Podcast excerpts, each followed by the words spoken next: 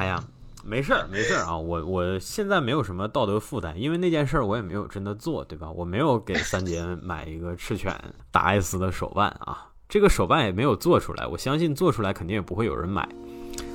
啊，做出来我买。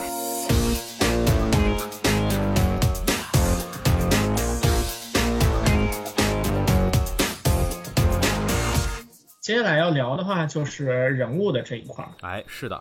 其实某种意义上来讲，《黑袍》这个作品吧，我觉得也是由一个又一个富有魅力的角色撑起来的这么一个戏。是的，嗯，而且它分散在几个不同的故事线上，就是它的叙事。呃，叙事逻辑非常明显，就是就是两两边，然后基本上是对阵的阵营。是的。然后呢，主叙事视角就是一方面是男主角修宇，一一方面是女主角星光，然后靠他们两个私下的这个人物关系，然后来进行一些，比方说双方的这个信息的交换呀，情节的联动呀。然后 Seven 内部是星光跟祖国人的矛盾，一开始是潜在水下，因为星光不敢反抗他，然后直到最后逐渐浮上水面来。黑袍这边呢，就是 Q。以不断的在就是试图，他在挣扎，因为他总是不想做更决绝的、伤害更大的事情，并且他要考虑星光的感受。是的，呃，然后 Butcher 呢，永远能给你整出更狠的活来。呃，然后差不多就是这样的两条线并行，然后去，然后，然后同时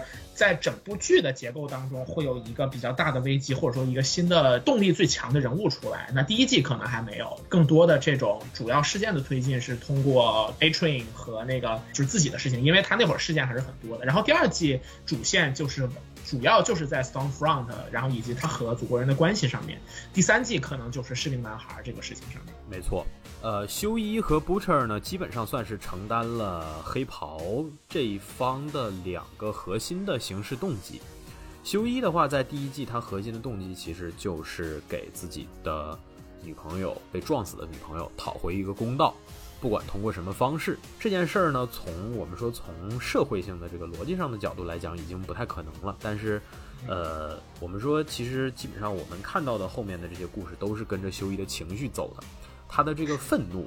其实某种程度来讲是推着他往前走的一个核心的动力。Butcher 呢，其实也是类似。Butcher 的动机，我们在前面看的时候会觉得他就是要干死这个七人组，或者说至少是干死七人组里面这些斯文败类啊，就是这些冠冕堂皇的败类。他是抱持着这样的一个目的，或者说至少是搞垮七人组，把沃特给这个狠狠的拷打一下啊，抱着这样的目的。所以说，他们两个怀的是恰好统合起来的这么个目的，走到了一块儿。这两个角色呢，也基本上可以算是黑袍这个作品当中的两个核心的主角了。星光呢，我觉得某种程度上来讲，算是这部剧当中做出来的意外之喜。原作当中的星光并没有这部这么强的存在感，对，主动性这么强。首先，他的遭遇本身也比较的可悲。然后其次就是他也不是一个反抗意识这么海强的这么一个存在，可能更多就是，呃，跟我们现实生生活就是社会当中的 Me Too 啊之类的这些事情就结合到一块儿了，加上大家也想看到就是这种更强韧的女性吧，我觉得其实这个也还就是算是运气不错的一个部分。是的，他也他他其实也是说我们说的这个天时地利人和的一部分。没错，就是其实提到星光哈，我有一个觉得挺微妙的地方，我想提的就是演员。这个演员首先他的名字很有意思，他叫艾琳·莫里亚蒂，就是跟这个 嗯嗯福尔摩斯的死对头是一样的名字啊。是的，然后其次呢，就是这位演员之前出演过杰西卡·琼斯的美剧，哎，他在这部美剧的第一季当中饰演的是被子人呃性侵犯过，而且被他操控过精神的这么一个存在，而且这个角色很可怜，就是他作为一个性侵的受害者呢，一直到这个自己生命的终点也没能得到应得的正义，然后他最终选择终结自己的方式是自杀，他死在了杰西卡·琼斯的怀里。啊，这是一个非常苦逼的这么一个受害者，是一个纯粹的受害者。而我们说到了这个几年之后的黑袍纠察队当中呢，他是在这部剧当中作为一个性骚扰或者说性侵的一个受害者，但是呢，他成为了一个有完整成长曲线的这么一个人，甚至于成长为了一个独当一面的，就是又有反抗意识，又有独特的手段，而且非常的聪明，非常智慧，也很强。虽然能力没有办法解释的这么一个存在。是。就还挺励志的。就是对，呃，这个其实也是像我们之前有聊过那个我们还没能诞生的夜魔侠那一期当中啊，就是会讲到的一个，就是关于所谓的这个漫画的原作当中的人物所面对的困境，然后是否还适合我们现在这个时代的影视改编的，就这样的情况。因为你涉及到，就像我们前面有提到的，说每个创作者都会囿于自己当下时代的困境，自己脑海当中自己眼眼中所见的这些问题。但是，呃，比方说那个夜幕侠无畏之人，可能是弗兰克米勒在上个世纪很早的时候画的。然后，那我们把佩凯伦佩吉这个人物放到现在，那他理应有代人的视野，以及这个人物他的品质，会使得他不会使用某种程度上的极端的方式来解决问题吧？是，因为我转念一想，他第三季做的事也也他娘的挺极端的。但就就是总而言之，就是你作为一个成熟的改编方，你应该剧本你可以自己动，不是？就是你应该可以能够选择得了，在我们现在这个语境当中，可能更符合这个角色的选择，或者说更有冲击力的一些处理方法吧。就是在这一点上，我觉得可以是是可以给电视剧一个比较高的分数的。那我们就是其实可以看到，在这个故事当中，Starlight 这个人物是一个纯纯的。正义的角色，就是他所做出的每一个选择都是对的，同时他也是 Hughie 这个人物继续生活和奋斗下去的希望。我这么类比吧，他可能有点像是姜文的电影当中周韵所扮演的角色这样，就是这个角色永远都是希望之所在。是的，没错，并且他和整个这个。三季的故事其实硬核的也还是挺好的，就是他尽管是这样的一个，就是大家知道他的选择不会出错的位置，但他还是他不会让人感觉到无趣。在第二季、第三季当中，面对很多事情，他的反抗、他的选择都还是剧情的很重要的一个部分，所以说可以说是这个故事当中非常关键的一个角色。没错。而我们说，同样的情况下呢，哈，这部剧最神奇的地方就是男主和女主写的都非常好。啊，不光星光啊，我们说女主是算是意外之喜，那么这个修一呢，可以算是中规中矩吧，但是她其实还是比原作好。好在哪呢？就是修一这个角色身上有一个特别重要的特性，这个特性虽然是个负面的特性，但是是作为一个角色，甚至说作为一个主角来讲，非常鲜明、有说服力的点就是情绪化。哎，是的。修一的情绪化一直持续到第三季，而且他的情绪化是一上头的时候是不受控的。这件事儿在这部剧在这个基调的作品当中非常的巧妙，因为这部剧的男主要在关键时刻做出一些不合常理的事情，但这些事儿是推动剧剧情往前走的决定性的因素。比如说情绪上头，答应加入一个陌生的怪叔叔发出的邀请。去帮他做这些事情，比如在第二集当中被威胁到极点的时候，自己内心的斗争达到极致的时候，摁响那个炸弹，炸碎眼前这个王八蛋。比如说后面在这件事儿当中走得太远的时候，处理不了这种高压了，然后疯狂的捶墙。把自己的手锤出血，留在墙上。比如说第三季，我一开始以为的是他第二季那个答应纽曼议员加入了之后，他这一方面可能有所改善或者说成长了啊。我还担心说把他这个特质做没了，结果第三季当中看到纽曼议员当场炸碎这个自己的发小，然后。他依然能够陷入到那种高压当中，甚至于后面直接就把这个装着芥末酱的那个瓶子打碎了，然后这个直接扎到自己的手里面，鲜血直流。我看到那儿的时候，我就觉得，我说这个系列真的是对于主角是真的拿捏的特别到位，就是说这个情绪化的特点一直保留到第三季，这是一个人的本性，这是体现一个人的本性的最独特的方式。我们说看很多作品当中，你觉得主角有点假，或者说越看越觉得他不真实。不真实在哪呢？就在于他可以毫无保留地抛却掉自己之前的一个本性。但是这部剧当中，我们发现不是，因为修一本身的定位，他也很，就是他的能力其实是也是很有限的，但是他的本性是保留着的。而且还有一个最惊喜的地方在哪儿呢？就是在于这一季的最后一集，我们发现修一通过。呃，自己之前做这个呃电器维修员的时候的一些知识，然后去调那个调的那个监控，就通过这样非常踏实的方式，这是踏踏实实的技能，这是他自己的技技能。通过这样的技能，然后来这个达到自己的目的，给自己的友军提供助攻。这件事儿其实之前也有过，就是在第一季当中，他们进入到那个 Pop Claw，就是魔爪女的家中去搜集情报的时候，其实他也是伪装成这个 WiFi 调试员的身份。这些其实都是基于他本身的原有的人设。能够诞生的一些技能和技法，能够在关键时刻对于情节起到推动的作用。我觉得这些其实都是呃修一这个角色的魅力之处吧。其实从修一号，我特别想说的是，亚马逊系的这三部漫改当中的男主，他们都有的共同的优势。其实这个也能看出亚马逊作品当中的，虽然不是同一套主创团队，但是你看亚马逊系就是巧合吧哈，这几个主角都不错。呃，超级皮人就是 The Tick 里面的那个 Arthur。他的身份设定其实也是一个小怂逼，他也没有什么超能力，他在一个会计公司工作，然后平时看起来就是又囊又怂，他还不如修一呢。他平时看起来就是一个你觉得就你哪怕就是再不顺，你都可以过去欺负他两下的这么个存在。但是这个角色也是那种关键时刻在这个大是大非面前摆的特别的轻，而且他能够毫无保留的把真相、把当下的现状说出来，一五一十的说出来。而且他是那个非常敏感，能够观察到别人内心深处的弱势的人。他靠这个手段，在超级皮人的第一季当中，几乎征服了绝大多数的角色，不管是反派还是正派，比他更强势的人，比他更弱势的人也好，包括他自己的亲人也好。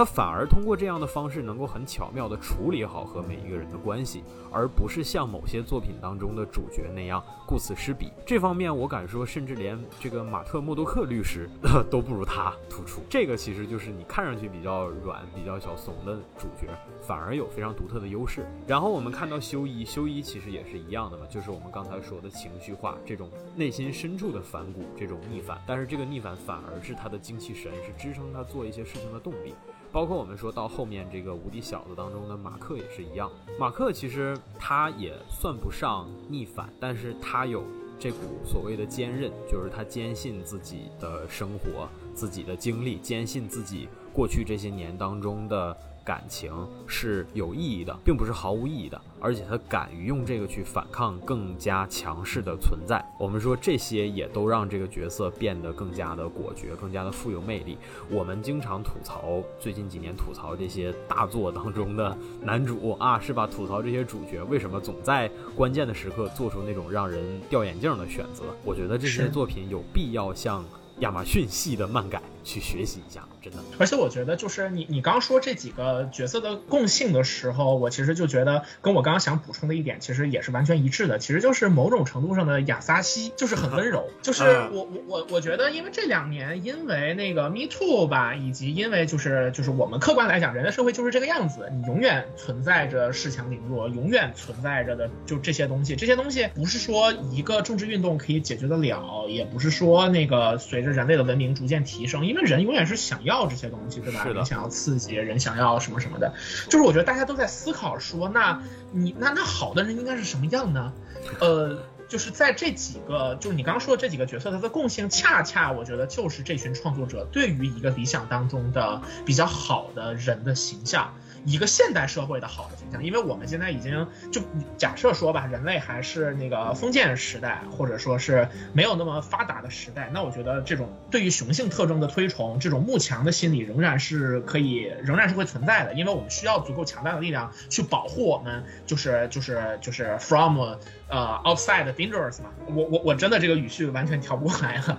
你是需要这些东西，那在他需要的时候，上古的精神。超属属于我们的这个社会社会意识的时候，呃，大家就会渴望雄性的有侵略性的东西。那现在我觉得一个比较主流的方向就是大家可能更希望没有侵略性的、互相尊重的呃这种形象。那。呃，我们刚刚所说的这一个系列的角色就都有这样的特质，就是他为了一个目标奋不顾身，同时他愿意去尊重、愿意去考虑身边所有人的想法，并且他在他的强强大更多表现在他的不放弃上面。是的，就是刚刚 A C U 提到的这个 Mark，他坚信说自己过往跟自己父亲的家庭生活是有意义的这一点。我在重新看第二季的时候，我其实大多数是时时间是在过那个情节，但中间有一段我突然把。那个就是那个让我就是印象很深，我把那句话截下来了，就是星光和那个就是 Butcher 两个人一起看着正在昏迷着的修一，因为修一就是在那个过程当中，两个人都想走非常极端的路线了，是修一一直在拉着他们，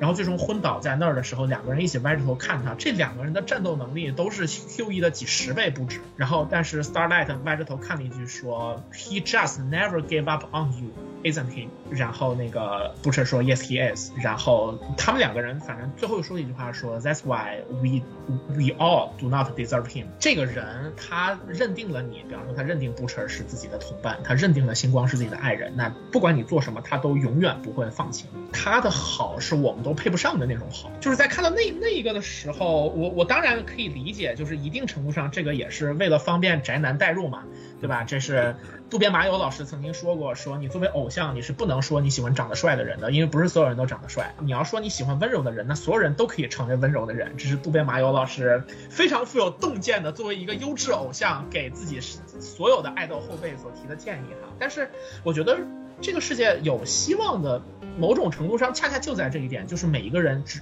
如果他愿意去尊重别人，他都可以做这样一个温柔的人。是的，这也是我们放回这个故事里面，就是你在这个世界，你会觉得混乱的事儿这么多，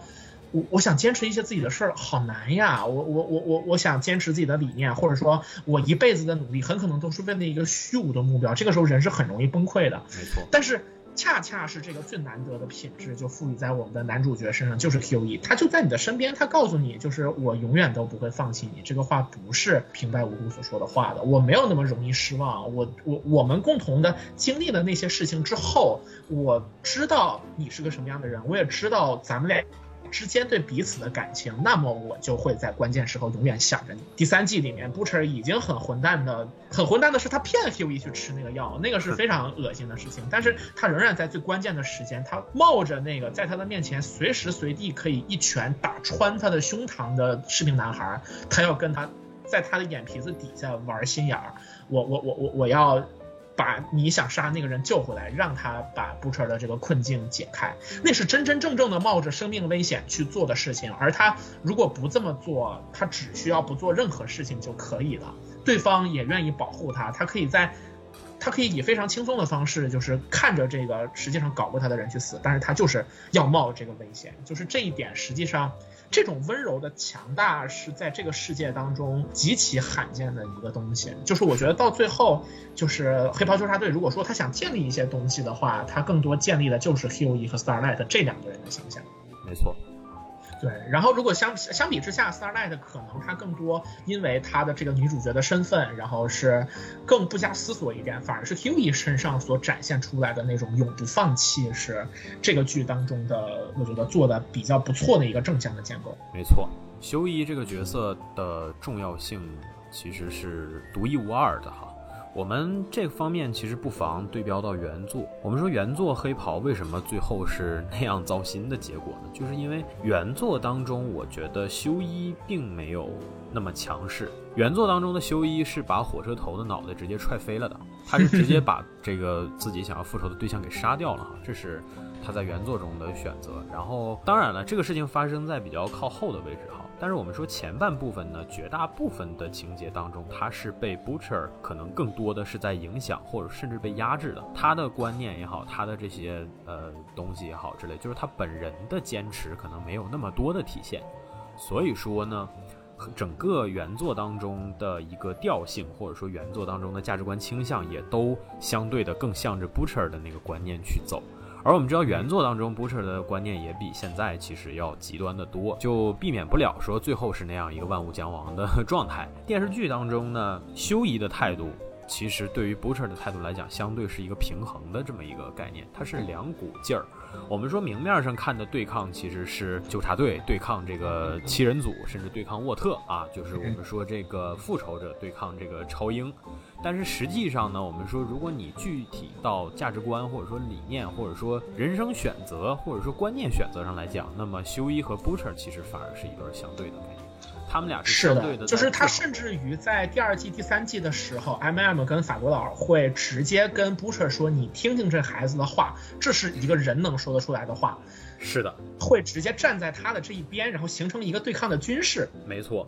就是这个其实也是这部剧非常有魅力的地方，就是 Butcher 不再是那个所谓只手遮天的存在了。说实话，我虽然担心他往原作的方向走，但是看到目前为止来讲的话，我会相信电视剧当中的 Butcher 是没有能力 杀掉这个其他三个队友的，他也不太可能会做出这样的事儿，就是因为修一已经足够的强大和强势到可以让其他三个人为之奔走呼号。或者说是呃出生入死之类的，就是修一和他们之间建立的这个羁绊是丝毫不亚于 Butcher 对于这个团队的那种控制的。所以说，是我觉得整个这个过程当中，其实两个人之间的这种互相的制衡和救赎，也算是这部剧呃所做出来的一个比较有魅力的一个部分吧哈。尤其是其实你看，他讲的是一个强势者怎么样被一个弱势者所救赎的关系。而你看完了之后，你会发现这个强弱之间的关系其实也是倒置了，或者说它并不是一个绝对的概念。你以为的在绝对力量上的强大，看起来这个大胡子拉碴的这个 Butcher 啊，随时可以把你干掉的这个 Butcher，它实际上它的脆弱也在一点点的展现。这个部分就不妨说到这个我们说 Butcher 在这部剧当中的一个定位了吧。我在写的过程当中呢，我是玩了个谐音梗，我说他是从复仇者到复仇者，再到复仇者，再到复仇者，怎么说呢？这个复仇，第一个复仇就是指他跟他的父亲有仇，因为他的父亲是一个十足的混蛋，他从小就被混蛋式的方式对待，然后一直到他有能力脱离这个父亲的生活，那么这几十年的时间里头，他也一直把父亲视为仇人，但是也不可避免的就是在这样的教育之中长大的他呢，可能也 被迫成为了一个这样的人。虽然他自己坚信自己跟他父亲不是一样的人，但是他直到第三季为止所做的很多的事，其实也都足够的混账。呃，是下一个复仇者呢，就是 Avengers 的那个复仇者。为啥这么说呢？因为他的妻子啊，在他的观念里头，他的妻子是被祖国人给强暴了，并且死掉了。那么他为了给他的妻子复仇，才有的第一季的这个计划。而这个复仇呢，基本上也算是支撑着他。往下走和支撑着他和修一相遇的一个核心的动力，所以说一直到这个季真相出来的，到第一季结尾真相出来为止呢，他的呃复仇算是他的一个原动力。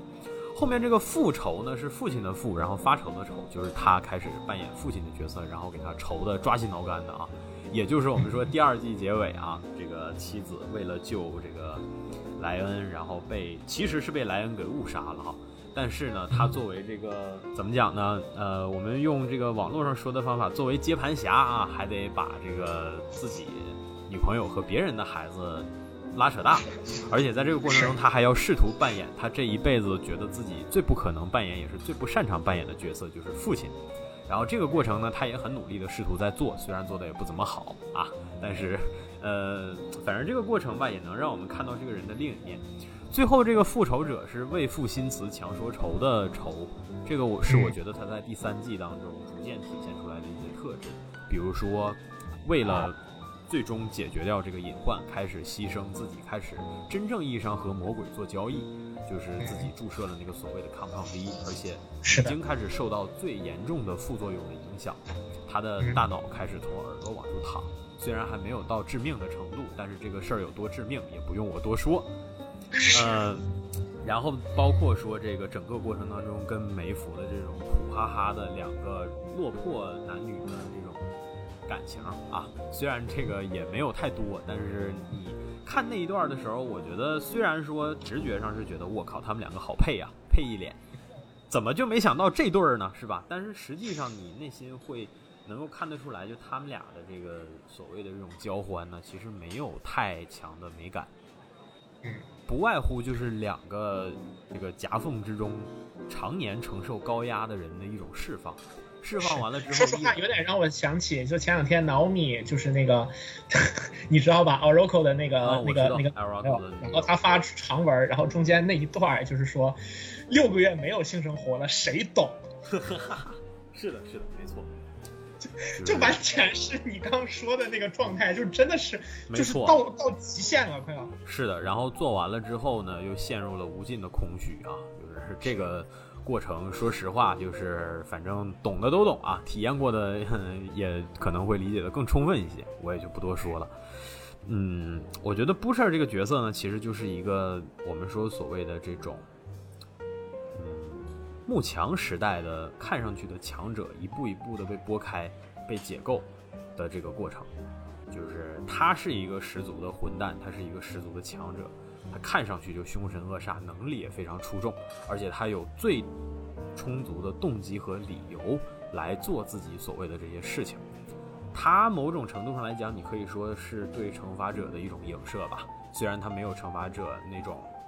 呃，所谓的呃这个历史积淀、道德上的自我控制。对对，但是这个角色某种程度上来讲，他的经历也好，包括他现在所做的这些事儿，其实和惩罚者也不太有差别。这是我们说这个角色被大家伙所认同的一个先决条件。加上演员本身的演技也非常的好哈，把这个，呃，Oik 这个这个这个把这个苏格兰嘴臭硬汉的形象演绎的非常的好，所以说我觉得这个角色其实在大家心目当中的认同度是比较高的。但是直到哪儿呢？直到第一季结尾，就是大家发现啊，这么强势的一个人竟然被戴绿帽子了，这个时候大家就开始对他的看法有所改变了。然后直到第二季。他们都说：“哎呀，Butcher 怎么是人是鬼都在秀，只有 Butcher 在挨揍，而且他是各种层面的挨揍哈，心理上呢，也就是不停的受到震颤，就是自己的女朋友啊，跟别人跟自己的仇人生了个孩子，而且这个女朋友现在为了这个孩子呢，可以把孩子放在第一位，把他放在后面，啊，大家都开始替 Butcher 鸣不平，包括最后结尾的时候，我看到有说法说什么这一季。”其实就是 Butcher 这个哪哪混不吝、啥都看不惯的人，逐渐的向这个残酷的环境和现实低头的过程。就是你知道现在的读者，尤其是国内的读者啊，他们读国内的观众，他们就很愿意，就是说把自己那种不如意的或者说比较操蛋的这个经历也好、生活也好，就带入到这些角色当中。然后就开始觉得说这些角色跟我也没有什么区别嘛，所以说他们就会自然而然的做出一些相应的解读或者说相应的判断或者之类的。但是其实我看完了整体看完了之后哈，我觉得 Butcher 就是你在现实当中会遇到的那些整体平时看上去就是这种所谓的我们说臭着个脸，然后啥啥混不吝，哪哪看不惯的这这样的人。但是这部剧其实讲的就是这样的人被修一这种。温柔的人所逐渐改变的过程，严格意义上来讲，这个过程在第二季结束的时候就应该做完了。第二季花了整整一集的时间讲布彻回老家，然后通过其他人的视角，不停的在讲布彻和修一之间的关系，包括放进来的这个修一和他弟弟非常像的这样的情节。我觉得这些内容其实，嗯。某种程度上来讲吧，就是也算是剧集的原创，因为原作当中的 Butcher 其实没有这么没有这么具体的就是他的弟弟或者说怎么怎么样的这样的故事，这些东西其实是没有的，这些东西或者说他也也某种程度上来讲也都是缺失的，所以说这些内容算是剧集的一个原创，也可以看得出来，就是想要把 Butcher 这个混蛋的身份深挖一下。看看有没有什么其他可以加进来的东西，能够让这个角色更立体一点。所以这些东西很关键。他不是一个强势的人，怎么就变弱？怎么就向现实低头？而是这个人本来应该是啥样？那个强势是他的伪装。然后他自己也在就是试图去搞明白这个混蛋的东西是伪装，还是他已经变成了这样的人？他是有这样的一个一个动摇和一个自我的辨别、认识自己的一个过程。没错。对，但是问题恰恰就在于说，他第三季为了搞新的活儿出来，就是把你看海报，他的海报上就是特别明显，就是他的眼睛在放光，对吧？是的，那就是一个就是就是告诉你说他开始跟祖国人有一战之力了的那么一个一个映射。没错。那从剧作的角度来讲，就是说我这个故事想往下续，我就一定要找这种新的动力。这就是之前 AC 说我之前说为啥电视剧。这种连续故事该结束就得结束，不然就老而不死，是为贼的原因。因为这种事儿我们真的见过太多次了。他为了搞新新的情节，为了找新的剧情矛盾，为了给大家找新的危机，他只能从祸害现在的这些角色的角度上去去去去去写作。所以你看，就是第二季你看起来已经结束了一个剧情线，第三季他就用一个新的东西去打破你的这个平衡，并且甚至把 Hughie 也给拉下水了。没错。第三季当中就是那种。我都有那种特别强的感觉，就是他就是要搞 Hughie 跟星光吵架，然后俩人闹掰，然后呢，等到闹真的闹掰了之后呢，就是星光非常非常的，就是生气，他说你这样做就是你自己的问题了。然后 Hughie 甚至之前也也都暴露出来了，说对我就是对我我比你弱这件事我是有不爽的。你凭什么不考虑我这个不爽的？然后星光说：“那这样就就就就结束吧。”然后想到此刻他们俩做的事儿都是在为了对方做，你就特别强烈的能感觉得到说啊，这个剧就是为了给他们俩搞这么一个矛盾。然后呢，他们俩这个矛盾因为电视剧的篇幅有限，在接下来的一在在接下来就是 Hero Gasm 这个事儿，秀一玩脱了之后，他就非常迅速的又倒回来了。他就说：“对不起，我知道我做错了。”然后呢，他就在车上说：“对对，那个。”就是对星光说说，我知道你想说，我早就告诉你你了，你 只忍着不说，只是在为了保护我的感受而已。你现在就说吧。然后星光马上就说，我是不是跟你说过？我是不是跟你说过？就所有的那一段，就是就是，当然他是在一个既有的框架当中非常迅速的完成了一个呃态度的来回转变吧。但就是这个这个转变的过程。目的太明显了，就他已经没有办法把它做到一个很自然的去铺陈了，就是你在那你就能看得出来，就是他是他没有办法像第一季一样非常呃非常自然的去完成整个的剧情的布局以及关键转折的发生，而变成了一个有点那种带着任务去完成这个这个事情的呃这么一个一个结果一个现状吧。嗯，那到最后我觉得，假如再拍第四季的话，他假如要对星光下手。那我真的，我觉得我就不太能接受了。是的，是的，这个对，所以说，嗯，对，这个其实也是我之前看第三季的时候，我比较担心的地方吧，就是我为啥会觉得说，直接让这个作品又有了可能会像原作那种崩塌的这种这种方式往回滑的这个可能性哈。我非常的担心，就现在看来不是没有这个可能，因为客观来讲，在这样的一个解构的框架当中，要连续的做下去，呃，创意是比较容易枯竭的。那找不到合适的创意来源，那整烂活就也可想而知了。所以它还是有一定的危险存在的。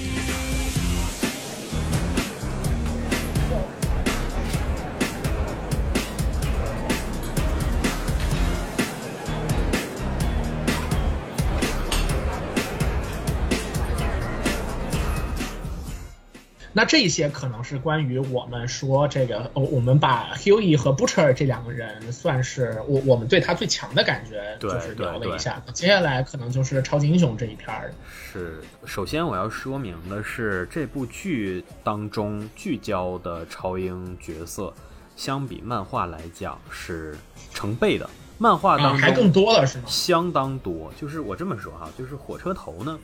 在原作当中。啊，是个白人啊，是个白人，就说明啥呢？说明第三季，说明电视剧第三季的东西他就没法写了。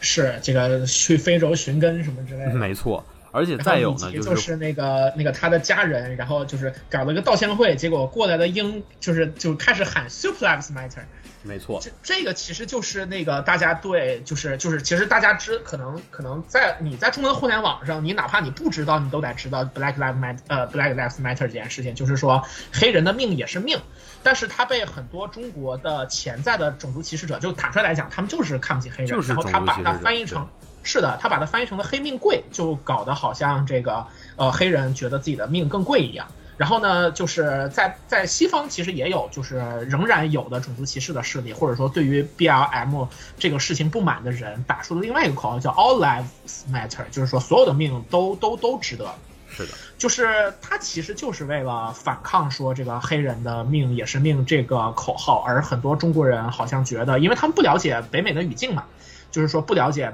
就是就是在一个种族多样性存在的国家当中，就是少数是如何被。不当回事儿，甚至不被看见的。是我之前就有看到，就是网上有相关人讨论，就是说 “matter” 这个词已经轻到不能再轻了。就它是它它都不是说像贵一样的这种说看重 matter，就只是一个像平常人一样的一个程度，就连这都有人想要去反抗这个条件，就足以证明说种族歧视的种子确实在很多人的心里还是牢牢的播种着的。是的，要不为啥叫种族歧视呢？是的，是的，操。那那说回来，就这电视剧第三季整的一个关键的活，就是让一个超级英雄说这个我们超级英雄的命也是命。嗯，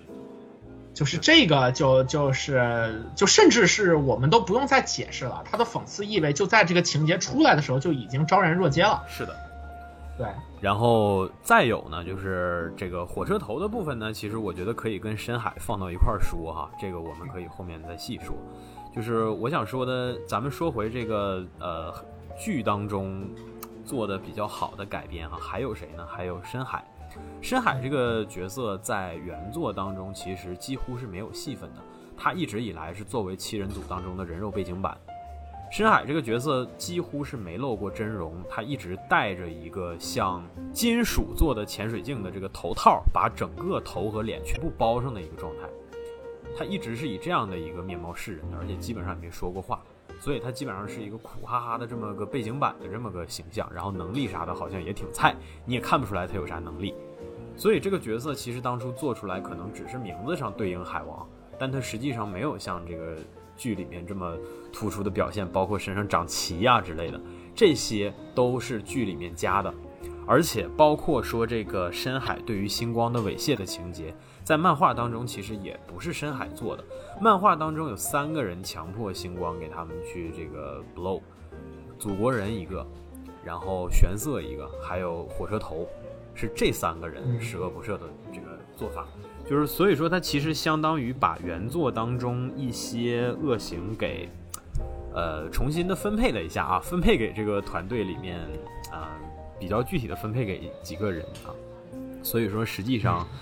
嗯，我觉得就是这部剧呢，相当于想要做的是真正意义上是个七人组的群像，而不像漫画当中。漫画当中其实多半的情节当中还是大家都是跟着祖国人的意志在走的，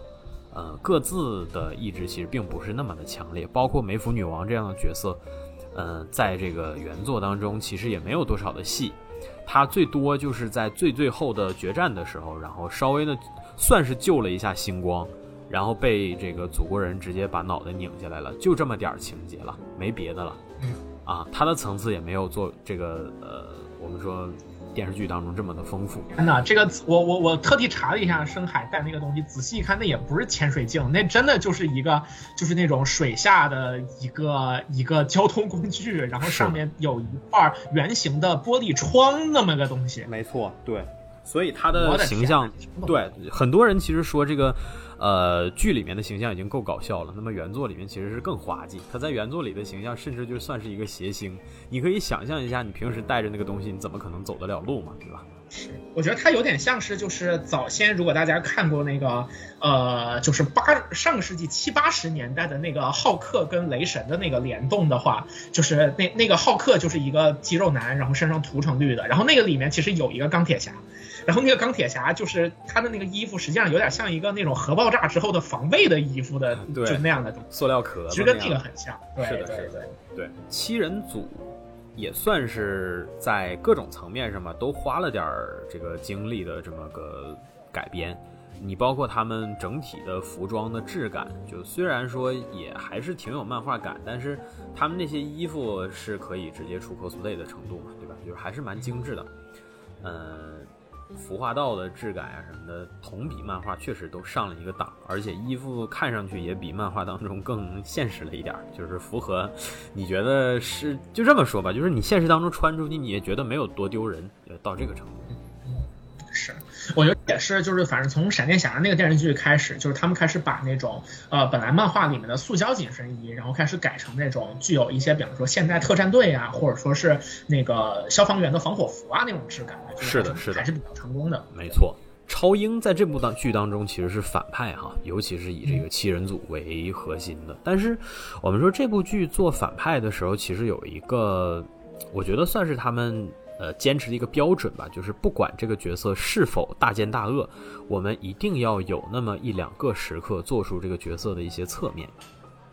他可能不一定是就是因为他正面肯定是恶嘛，对吧？正面是讨人嫌，我不一定做出他的反面，但我一定做一个侧面。我们举两个最明显的例子，点灯人，嗯，扮演者是《X 战警》中的冰人肖恩·阿什莫老师，在这里面演了个控火的人。这个演员梗非常多，我们一会儿都可以细盘一下。就是说，这个点灯人呢，他在前面的描述当中，我们能看得出来，十恶不赦，活活烧死了这个 Mallory 的两个孩子、两个孙子啊，就是烧死活人的人。然后呢？我们在这个正片当中看到他呢，一开始我们是不知道这个人具体的面貌的，知道他是上一任七人组当中退役的人，而星光加入就是为了补点灯人的位，所以说我们对他的这个结果没想到他刚加入，然后透明人又没了。是的，是的，就是就是我觉得之前不是有一个说法嘛？说美国总统的阵亡率是那个比二战时期诺曼底登陆的士兵的死亡率还要高，就是。就是我之前一直觉得说这个这个太太太超过了，然后直到我看了这个《黑袍纠察队》这个剧，我发现你要是七人组当中的成员啊，那你的伤亡率比美国总统还要高。没错，是的。所以说就是就是对，就是我们一开始对点灯人的了解都是在背景故事当中哈，然后包括，呃，第二季当中虽然说把它引进来了，但是前面给了很多的对话，一直在渲染这个人到底有多么十恶不赦，包括说法国佬和整个黑袍团队的不可这个修复的这个矛盾吧哈，其实来源都在这儿，所以说我们很好奇，直到我们进入到那个所谓的。超能力者的监管中心的时候，我们看到他是这个里面的，相当于是牢头嘛，对吧？相当于是个狱卒的这么个存在，就狗腿子的形象就再次加深了。我们发现原来他不是退役了，他还在秘密的给沃特干活，只不过转到更加地下的层面去了。然后我们就很好奇这个人到底有多邪恶，但是实际打上照面之后，我们发现也就那么回事儿。而且是，而且他甚至一直在为自己做的这个错的事情而自我谴责。没错，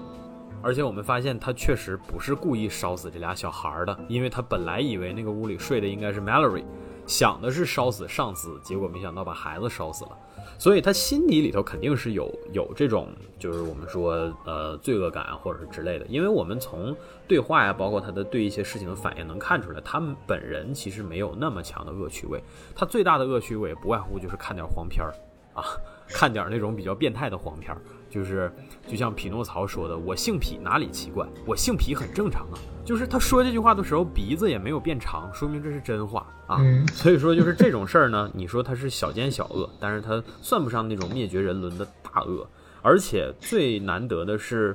就是这个角色马上就要死了，还剩下大概能有十几二十分钟的时候，我们发现他看到那个雕像的时候，居然内心最难过的事情是自己没有给他爹争光，给他家人丢脸了。就这一刻，你甚至稍微有点同情他，就是内心 fucked up 的白人而已。没错，然后包括像这个 translucent，就是透明人。透明人这个人是他也很变态，天天他妈的脱光了衣服跑到女厕所偷窥人家，然后变了之后还大言不惭，还直接就显形了啊，就很就很下三滥。然后包括被抓了以后啊，这个态度处决奉丧之类的，你也觉得，反正这个人没有什么值得同情的，对吧？毕竟他都已经碎成一坨了，但是后面有台词告诉你说他离过婚，然后有一个儿子，基本上就是跟这个儿子算是相依为命的这么个状态。这个时候，就我们且不说这个值不值得同情，但是他最起码值得你去思考一下。你就发现这个剧他给这些台词，他这句台词其实他可以不给，但他为什么给了呢？他想让你往其他的方向去想一下，想让你考虑这些人的其他的侧面，就是。这个其实我觉得算是也算是他平衡那种我们说讽刺主义的极端性的一个方法吧。就是他虽然这些角色都该死，确实是作恶，但是这些人也不是那种所谓的 born evil。是啊，这些人生来都甚至于我们说全剧公认的大奸大恶，就是这个风暴。他在这个被烧成 这个这个这个三级烧伤，躺在地上，胳膊腿都没了的时候，嘴里头不停的嘟囔的那段，那是一段德语。那段德语翻译过来的话，其实应该是，呃，在说这个回忆自己的第一段正常的婚姻生活和自己的孩子。回忆他和孩子在院子里面应该是采苹果还是怎么着的一个经历，就说：“哎呀，那段经历多美好啊！”就是这个时候，其实你会发现，你说你说这人他做的那些事儿，他恶贯满盈，他他妈就是个魔鬼，他是个行走的魔鬼。但是就算是魔鬼，他其实也是有美好的回忆的。他曾经跟你的这个情感、驾驭情感的这维度什么的，他都是一样的。那他为啥会变成这样呢？这个让我想迅速的想到两个东西，一个就是他跟祖国人搞在一起之后，有一段是这样的，就是他让祖国人用那个射线去直接直接射他，对，然后那个祖国人说你挺住的，然后然后 Stormfront 说 Try me，他让祖国人就是直接对他去去射他的眼睛的热射线，就射在他的就是胸上，呃，那一段祖国人正好经历了就是自己用眼睛亲自处决了他他一他非常就是暗恋的那个 Madeline。然后那个同时，他他又又在非常抗拒和纠结的，就是身边的人都接受不了他。这时候突然出现了这么一个人，连他最糟糕的部分都能承受。那一刻，你能感觉到他的那种沦陷一样的那种，就是就是就是陷进去了。他一下陷到了的这个人里面了的那种感觉。然后，但是我一开始想的更多的是这个层面哈。但我后来你说到这儿的时候，我就想到说，你想想他他就是。想要别人用射线去射他的他的身体，那意味着他肯定就是平时是没有什么其他的感觉，他也不会感觉到特别的疼，他也不会感觉到特别的外界的伤害什么之类的。没错，这个又让我想到了什么呢？就是战新战神里面哈，一开始跟奎爷打架的那个陌生人，后面被证明是北欧神话当中的光明之神巴德尔。巴德尔，他被自己的母亲弗雷亚就是赋予了这个什么都不能伤害到他的能力，可是同时也剥夺了他所有的感觉。是的。哇，然后《战神四》里面就是这个对于巴德尔对这件事儿的那个愤怒啊，就是这个就是有非常非常充分的描述。他说：“你不知道你从我这儿都夺走了什么呀？这个上成千上万年的时间当中，我什么都感觉不到。你知道我这个生活过得有多么的痛苦吗？”是的。然后我就拼命的想让就是别人锤我，然后伤害我，就想要有一点感觉。然后你就以保护我为名，你以爱为名，对我做了这么残酷的事儿，你都没有什么愧疚感。你竟然还想出现在我的面前，就反正这样的一个描述，我觉得也可以作为理解的一个侧面吧。就是所有的这种有了超能力的人，然后尤其是像 Stormfront 这种，他本来心智就就就就就是比较歪的这种，他所承受的东西，可能也是我们作为普通人很难以去想象的东西。没错，对，他就有很多这个方面的挖掘。是的，其实你要说到这儿的话，就是人。其实还是老而不死，是为贼的道理，对吧？你说 他这个身体上的这种强化之类的，让他的就是我们之前说的刺激阈值，其实也在不断的抬高。就这一点上来讲，他跟观众是一致的，就是他过去这几年的经历跟观众在这部作品当中感逐渐感受到的东西其实是一致的，就是这些东西我已经习以为常了，或者甚至我对他已经完全没有感觉了。但我试图可能想要记住我最初的那段回忆，因为那是我曾经拥有过的最真实的感受。嗯，我现在想想哈，其实无敌小子，你说全能人，为啥就沦陷在地球了呢？为啥沦陷在这段感情里头了呢？有没有一种可能，也是他的自己个人选择呢？对吧？我觉得，其实这些都是塑造的好的反派，其实比较有意思的、值得说的地方。你包括说这个，嗯，风暴的它的这个特性，其实你说他们这些值得你去往侧面思考的面儿，都很有限，但是呢，又没有说呃像现在所说的洗白或者之类的，没有让他们的恶行得到缓释。我觉得这些其实就是做角色做得好的体现嘛，就是说你必须接受的是这些人确实。有的时候会让你可怜的要命，但是一转过眼来，你还是会觉得他们就是该死。这个事儿落到我之前说过啊，我之前其实一直说过，就是我之前搜那个第三方的乐高小人的时候，看到黑豹出了一套，这个时候我就会说，我说谁他妈会想要买这帮人的手办呀？谁他妈会想要买这帮人的模型啊？就是我怎么判断我是不是发自内心喜欢这个东西或者喜欢这个体系的角色？就是 那你你这话说的，赤犬的手办还有人买呢？那我跟你讲，这个就不一样，因为赤犬它有足够的动机，就是因为赤犬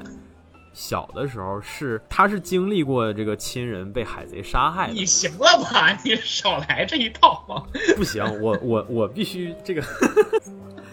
哎呀。没事儿，没事儿啊，我我现在没有什么道德负担，因为那件事儿我也没有真的做，对吧？我没有给三姐买一个赤犬打艾斯的手办啊，这个手办也没有做出来，我相信做出来肯定也不会有人买啊，做出来我买啊，就是就是是真的，就是我怎么判断我喜不喜欢这个东西？就是我我就比如说超英这一系列的东西，黑袍，我虽然喜欢这个作品。但是我肯定不会去买这个作品相关的周边就是了，就是哥们儿们、姐妹们，《黑袍纠察队》的第一集，修一作为本次事件最直接的受害者，他之前房间里可是一屋子的七人组的手办，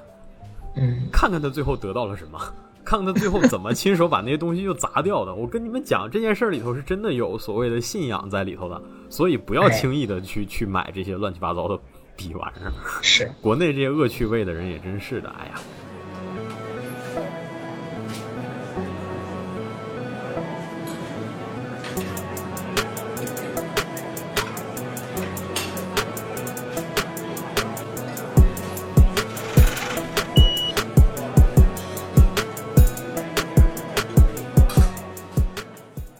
无论怎么说吧，你看这个，其实黑袍当中，尤其是超英这个阵营里头有很多人。你像梅芙呢，算是纯粹的好人，就是说我之前还不敢确信，但是我看完了第三季之后，我可以确信这个系列就是想把它做成这样的定位。对它顶多是有点自私，然后或者说是有点恐惧，但这些都是普通人拥有的东西，他就是个普通人。没错，而且事实证明，就是梅芙呢，虽然看上去酷酷拽拽的，不愿意承认自己当年在飞机上的那些懦弱，但是他事实证明，就是后面他基本上用自己的后半生一直在用各种各样的行为。在赎当年懦弱的那个罪，这就是所谓的能意识到自己平庸之恶的不平庸的人能做出的最合适的选择了。所以梅芙其实是一个对，所以梅芙其实是一个相当踏实的角色。再往下一点就是坏人，很明确的是坏人，是这个呃做过坏事儿的人或者说作恶的人。但是这作恶呢，它也分等级。你比如像深海和火车头这种人，我们刚才是有说过的啊。我为什么说他们是牛马呢？就是因为他们的这些恶，不是那种人伦层面或者文化层面的大奸大恶。火车头过失撞死了一个人，但他最初可能确实，但火车头也也是有这种很大的问题的，就是什么呢？他把那个就是自己女朋友，然后亲手弄死，对，那个是。就就就让他超越了那个，对，这个肯定，对，这个肯定是就是这些肯定是无可洗白的恶，但是这些恶呢，你说它算不算是像那种所谓的什么种族灭绝呀，或者说是之类的，对吧？他还他还够不上这个层面，就是说他们的恶都是那种一瓶不满半瓶子晃的恶，就是火车头，我怎我怎么说这个呢？就是火车头，你看他杀了自己女朋友之后，他还是有很多时刻他能流露出真实的后悔。他为啥后悔？证明这个杀女朋友这个事儿可能不是他最初的本意。这个证明啥呢？证明他还驾驭不了，证明他做的这个行为超纲了，超出他自己的这个可控的范围了。他驾驭不了这个恶，说明他是在尝试往这个方向去靠。那说明他本身其实够不上。所以我为什么说火车头跟深海这种人，他就是苟活于世的超级牛马，就是因为他这种恶就是在直播间里头口嗨一下别人，就是这样的恶。就跟你们这些所谓的在网上这个口嗨一下说，哎呀，那些英雄什么什么都是次的啊，就是怎么怎么样的，我们成年人的世界都是黑暗，都是算计啊，就跟你们这些口嗨的人其实是一样的等级的。所以说，火车头跟深海这样的人，你也可以看得出来，就像我们刚才说的，他们在第一季当中有非常明显的没有办法被洗白的罪恶，而之后的这两季当中呢，他们自己的经历其实也在不停的在自己的这个。因果现世现报当中来回的循环，呃，他们两个在第二季当中都被传销组织给盯上了，然后试图通过这个 MCN 去洗白自己，但是结果公司垮掉了。然后深海呢，说实话，这个也一直被指，就是你看他自从以自己所谓的权势压压了星光一头之后，在过之后的无数的经历当中，他一直在被女的拿捏。哎，是的，第一季当中那个住住酒店的时候找的那个小姐啊，直接一把把她推在地上，然后把手插到她的腮里面，就说你现在就是你他妈就得给我听我的啊，你这个反正原话我忘了哈，反正总之来讲就是，就像当年他强迫星光给自己 blow job 是一样的定位，他就变成那个所谓的弱势定位了。事实证明，就是他在这个一个普通的女的面前都不敢反抗，所以他其实骨子里是个囊踹啊，对吧？然后第二季当中也是完完全全的被这个教会所控制的感觉，就甚至拉他会的人后面自己都脱身了，而 这个深海深陷其中不可自拔，然后被人家安排了一个所谓的经纪人小女朋友，还像模像样的结婚了，结果实际上就是第三季人家一直留着心眼儿。他觉得人家是自己的贤内助或者怎么怎么样啊，觉得自己能理所当然开启一段这这个这个更好的生活，结果人家转头就给他抛了，而且还能写书来损他。就是事实证明，就是他所谓的这种，就是他只能以自己的身份地位去威压别人，但是实际上就是任何一个稍微有点手段的女的都可以把他治得服服帖帖的，而且可以把他整的。这个这个这个血本无归的哈，所以说深海这个角色就是也有他自己独特的报应。我们说火车头就更他妈夸张了，火车头种族相关的事情和自己个人的恶交织到一起了。第三季当中，他是切身体会到了第一季当中自己伤害完别人之后，然后 nobody fucking cares 的那个感觉，是直接的坐在他自己的身上，而且最讽刺的就是。这个所谓的种族歧视者蓝鹰死掉了之后，然后那个心脏被 被移植到了自己的身体里，他今后要带着这颗黑心活下去啊！这是多大层层面的讽刺，而且这是多大胆的处理。我那个时候跟老王我们看完这个剧的时候，我就在讨论啊，我就说，我说这个剧其实如果在这个地方再描一笔，就更更的高明了。就是啥呢？实际上这个蓝鹰的心脏根本没有移植给他，就是艾什莉在唬他。嗯，我说这个更能体现出艾什利的手段，也证明他确实成长成了一个独当一面的 CEO。用这样的手段就可以把火车头镇住，这是我觉得会是相对更高明的处理。当然了，这个也是算是可有可无吧，但是我觉得有了算是锦上添花的一个处理。嗯，总而言之，就是这俩角色其实都算是比相比原作来讲琢磨更多的。而且你也能看得出来说，就是确实处理的比原作要高端一点。这俩角色为啥高端呢？我为啥把苟活于世写到我们的大纲里呢？因为这俩角色没有死，就是他们的恶幅度没有那么大，所以他们也没有死。他们要苟活下去，要承受一轮又一轮的因果，在这当中不停的付出代价。虽然这些代价可能相比他们应受到的惩罚来讲，并不是还没有到，但是接下来第四季你也说不准，对吧？他们会往哪个方向发展？是。而这个期间，就是其实深海自我剖析的那一段就不说了，也算是给这个演员设计的一些高光的部分。火车头呢，其实在这个过程当中做过一些帮助主角团队的事儿，比如说把风暴的真实资料交给他们。但是我们能看得出来说，他这当中也不是说良心发现，而是基于自己利益的诉求，是利益交换，没错。所以说，就是我觉得这些角色反正各有各的好吧，你也可以说。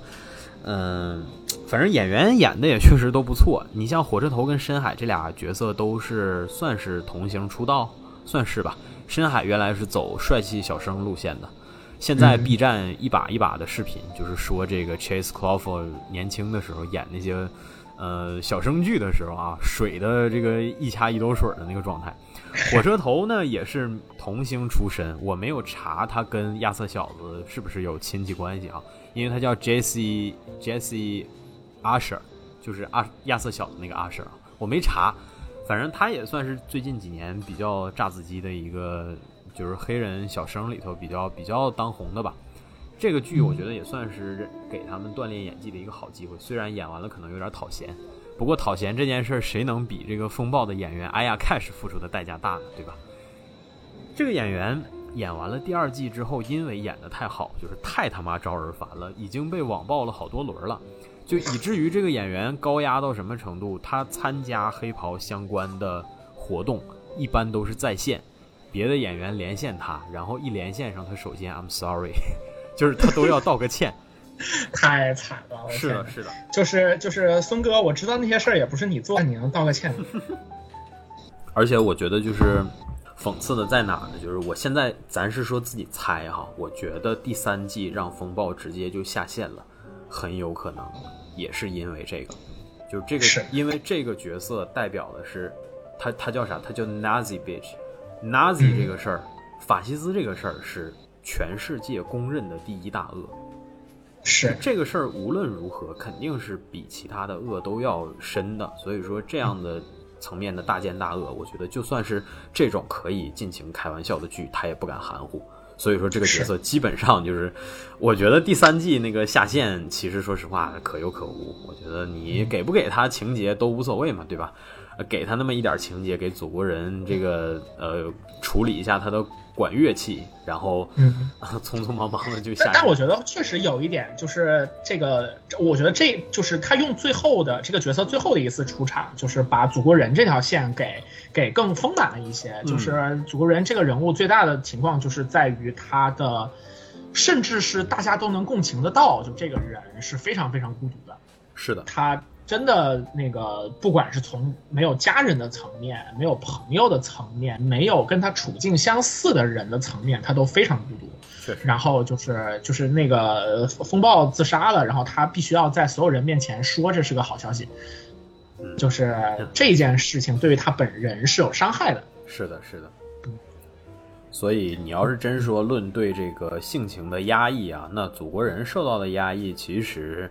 同比来讲的话，是不亚于主角团这些人的。是的，是的，我其实看到它中间很多情节的时候，让我回想起我当时大学刚开始看美漫的时候，然后我就是就是就是连的最最紧的就是内战、秘密入侵、黑暗王朝、围城，就这一串嘛，然后再到那个比较近的空军本源这儿，然后我这一串是连着看下来的。我就看到黑暗王朝那一段的时候，他前面的简介就是说，前面呃他在秘密入侵的结尾当了神盾局局长，然后自己在背后拉了个犯罪团伙。然后之后就是说许多的事情，然后包括哨兵的存在，然后那个以及整个黑暗王朝时期天锤局面临的内忧外患，无一不在折磨诺曼奥斯本脆弱的神经。就是那一段儿，就是让我突然开始对绿魔这个人有点同情。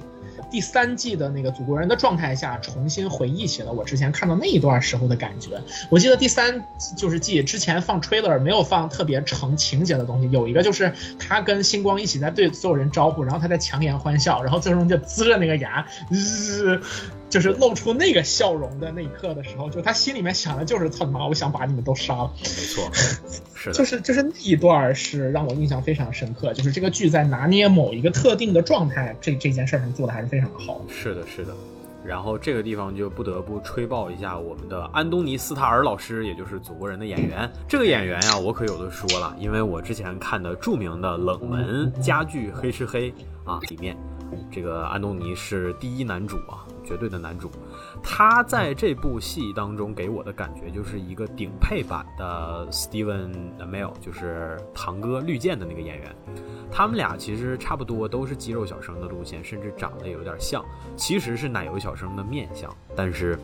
在这个为了这个剧，把自己身材练得刚刚好，然后呢，呃，也留起了胡子啊，就是剃个小寸头之类的。但是他在《黑吃黑》当中的演技就已经比堂哥在《绿箭》里头的要好 N 倍了。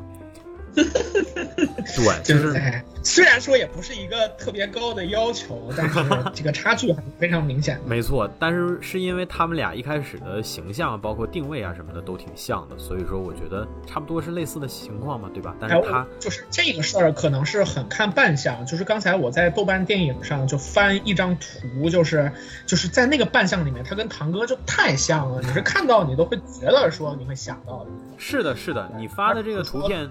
对，这个图就是《黑吃黑》里的剧照，他在《黑吃黑》里基本上就是这个状态，但是他的情绪的层次什么的，对，那是比那个绿箭肯定是要丰富很多的啊。就是《黑吃黑》那个剧当中，他的角色实际上都不如这个呃祖国人剧本里头情绪层次这么多。呃，包括说体现演技的机会，因为那部剧当中演技好的演员也是扎堆儿的，所以说就是，嗯，我觉得其实是很有表演天赋的，而且他演技是真的非常的好。但是呢，这个演员很他接戏很挑，就你感觉他过往他他的戏真的很少，他他也是个也算是个老演员了嘛。但是嗯就是你搜豆瓣，你搜他的戏，你包括你上 IMDB 找他接的戏真的非常的少。之前比较有名的就《黑吃黑》这一部剧，这是他自己独挑大梁当男主的这个剧。然后呢，这次黑袍当中演大反派，就这么两个关键的角色演的都相当的好，所以说我觉得。呃，这部剧其实它火了，也算是反向的安利了一波黑吃黑吧。虽然看的人还是非常的少的，因为我之前在 B 站看到过有讲黑吃黑的，虽然讲的也不怎么地，但是那个剧用的他讲剧的视频用的标题都是说什么祖国人这个早期作品，然后怎么怎么样，什么祖国人当警长啊，怎么怎么样之类的，反正就是这种，你感觉就还好。早期作品是的。因为很多现在有自己固定的标签或者说有固定的大众印象的演员，在早期的时候可能都会演一些跟自己差异比较大的东西，所以说早期作品的梗就是这么出来的。虽然说不得不提哈，我其实觉得没有太大的必要多说，但是确实今年这个安东尼老师进了一次局子，本着粉丝滤镜哈，然后包括不讲理的私生饭的态度，那我必须袒护一下我们家安东尼老师。我要说的是啥呢？就是现在在欧洲。有很多这样的事情，就是说这个名人或者说是演员啊，有点名气的人，确实会遭遇这样的事情。什么事情呢？就是诱使你犯罪，或者说给你找个什么茬，让你做出一点过激的行为，然后把你抓起来，你交一笔赎金，交一笔保证金，你就可以不服刑啊，你就可以提前走。我之前在节目里面好像是有提过，我说著名的说唱歌手 A$AP Rocky，他在瑞典的时候经历的就是差不多这样的事情。嗯，然后这种事儿有点像之前那个央视的主播郎永淳，他是那个找了代驾，然后那个代驾到临到他家门口，突然说有事儿，然后走了，然后他就还剩五分钟，因为喝了酒，想自己开回去，结果就被人抓了，然后就是就是。就要要讹他，没错，然后结果他他他不他不让人讹，然后闹上去，然后他就丢了央视的工作。是的，呃，A$AP Rocky 当时就比较刚，他就没交那个钱。啊，其实他可以交，他有的是钱，但是他们选择没有交，所以他在瑞典蹲了，好像是一年多吧，还是多长时间来着？哈，具体的时间我也忘记了。安东尼老师的事儿可能跟这个差不多哈，虽然我觉得大概其也没有太大的影响，尤其是你像在舆论环境当中，尤其内地舆论环境，大家反而用比较调侃的方式消化了这个事儿，就说因为祖国人啊就是那样的人，所以说他这算是本色出演了嘛，对吧？就是大家可能用这样的方式来消解这个事儿。反正我是确实是，我觉得他确实是一个非常好的演员，但是我相信他演这个角色也受到了很多的非议，因为我在那个采访当中能看得出来，就是他在后期面对一些采访的时候，他的状态或多或少的有些激进，包括有的时候控制不住自己的语言，可能越说越极端之类的哈。然后同期同期在场的演员可能会需要比较呃紧急的把话接过去，帮他圆个场之类的，就是不让他的话题。往下继续，我可以有充分的理由相信他肯定是受到过一些群体的攻击。嗯，包括说之前有人提这个类似的问题的时候，好像是说到一个就关于他们这部剧的这个价值观导向啊，或者之类的，然后他就非常的不耐烦，他就说：“他说现在这些逼养的哈，就是。”就逮个什么话茬啊，就是就想让你下地狱，然后就说这些傻逼都怎么怎么样的，就大概其实这个意思啊，大家感受一下就行了。然后这个时候梅福的演员赶紧把话接过去，就说说我们其实是想让大家看清这个这些就是人生百态或者之类，大概其实这样的。这些演员也挺有意思的，就他们之间那些化学反应都挺挺好玩的。是，而且就像很多这种，基本上也是在圈里混了很长时间了，然后那个没就是也没有完全出来吧。是的，然后然后就是这帮人那个，然后就在这个戏里面，终于都咖他咖位够自己，就是那个演一个比较重要的角色，但同时又不是特别火的那种。是的，像这种。我觉得像演《冰与火之歌》之前，其实林娜·海蒂就是像这样的演员，她差不多也是就是就这个位置。但当然，可能就是整个都是像那个梅夫的这个演员的一一个优化版吧。是的，是的。呃，林娜·海蒂之前在那个商业片儿，尤其好莱坞商业片儿，英国演员在好莱坞其实一直不算是特别能占 C 位的存在吧？能占 C 位的存在非常有限，尤其像他们这种，除非你自带大流量。哎，对。就是你像那个林娜·海蒂之前跟这个 Butcher 的演员卡尔·厄本合作过一个片儿，叫《特警判官》，就是那个 Judge Dredd，也是黑马的漫画改编的。这个特警判官早期的时候拍过史泰龙主演，拍过一个老版。然后卡尔·厄本呢也做了很大的牺牲啊，全程不露脸，戴着那个大头套，就露个下巴壳子和嘴。演个男主，然后琳娜海蒂在这个里头演反派啊，这也是提起来了。卡尔·厄本这个演员也是最早的时候他是走俊朗小生路线的，你看这些人最早都是走小生路线的，生生把自己锤成硬汉。他最早演啥呢？演这个《指环王》里头的那个人类的一个。应该是个骑士长还是个王子来着？伊欧莫，他演的是那个伊欧文的哥哥，对伊欧文的哥哥，对他演的伊欧莫，重要的是的，伊欧莫其实就是很美男子的形象，一一头金发，然后也没有胡子，浓眉大眼的。卡尔厄本老师其实长得还是挺挺浓眉大眼的哈，这个样子。呃，很很喜人的，属于是。然后是后面，包括他在《星际迷航》里面演那个医生，你也是感觉他相比于那个克就 Captain Kirk 是更本质彬彬一点。对对对对对对，他其实是个戏路挺广的人，但是最近几年逐渐逐渐的开始硬汉化了，尤其是接了 Butcher 之后啊，他这个 boy 这个形象实在是过于辨识度过于高了。他之前还演了那个《雷神三》里面的 Surge，对，刽子手。这角色就是那个真实，要不看完全没看出来。呃，是没错，主要那个角色形象牺牲太大了，剃个大光头，然后脑袋上还纹两道东西啊，而且关键是他是个拿 AK 的这个斧子，就就反正总之这些意象都有点喜感吧。然后包括最后什么壮烈牺牲啥的，就什么没有太大的，说实话没有太强的剧作层面的关键的作用，但是他算是个比较好玩的角色吧。呃，雷神三整个都趋于喜感。让他这个角色的光辉也埋没了不少，其实是可以写得更好的。他也是一点一点的吧，我觉得 Billy Butcher 应该有可能是他职业生涯里头，呃，最好的角色之一了吧，辨识度最高的角色。但是前提是这个角色别写废了就行，因为现在剧还没完结，我们不敢轻易下定论嘛。是，嗯，这个剧里头的很多演员其实之前都是或多或少在超英片里头演过一些东西的，你包括像那个。呃，杰西卡·琼斯剧里头有两个演员都在这里头。刚才说了星光嘛，然后那个女总裁 Ashley，Ashley 也其实也是，Ashley 在杰西卡·琼斯里头演的是那个他邻居家那个兄妹里头那个妹妹，特别讨人嫌的一个角色。但是那个妹妹演技特别好，因为她前期让你烦的没没着没落的，但是她哥哥死了之后，这个妹妹的那种悲伤，然后包括后来她试图跟杰西卡·琼斯。以和解、半和解的姿态去悼念他的哥哥的那那些戏，演的都非常的好。所以这个演员虽然外形条件不是特别好，但是我对他印象非常的深刻，以至于我在黑袍里看到他的时候，我第一眼就认出来了。我说：“哎呦我去，这不那谁吗？”然后，对，就会有他真的长长相也是就非常有辨识度，可以。对对对，长得有点大嘴麻哈的那样的感觉，用东北话说。然后这个呃，卡尔厄本刚才说了嘛，演过《雷神三》啊，也不是什么重要的角色。然后包括那个西美子的演员福原凯伦，他之前在《自杀小队》里面演过武士刀，一句话没有啊，也是一个没有什么存在感的角色，光是扮相酷一点，结果还拿面具遮着个大脸，你都看不出来他长得原来这么好看。按照这两年大家评价这个好莱坞亚裔的标准来讲，那福原凯伦算是相当好看的了。就是，尤其是他对于漫画原版的造型来讲，更是直线程度的美化。我甚至觉得你现在找戴文青木来演，都未必能比他看上去还顺眼。福原凯伦就是眉毛画的有点太浓了，看上去几何感太太太浓厚了。但是总体来讲的话，他的那个面相还是挺清秀的，就是甚至于说画那种特别呃夸张的，或者说特别黑、特别脏的妆都遮不住的那种感觉。然后他现实当中性格也挺好的，就是《黑袍》第二季的好几场那个线上的宣传都是他领领的，就是他会连线一些其他的人之类的，然后跟他们讲讲这些之类的，还不错的演员都是。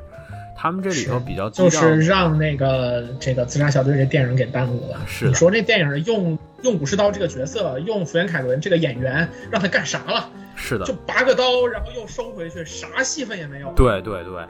然后这个梅芙的演员是爱尔兰的演员，然后他好像是有社恐还是怎么样来着哈，反正他参加的宣传不算太多，然后偶尔极少数，他好像就参加过一场线下的宣发，我记得有那么一场那个主创的见面会还是怎么着，他在就那一场在，但是这个人很明显还是挺有底蕴的，就是你看他呃在专访里面说话呀什么的，就你就感觉就是。他对于这个故事也好，对于这个角色也好，他的理解都相当的透彻。然后尤其是跟我们星光的演员艾琳小姐姐的那个朋克范儿形成了鲜明的对比。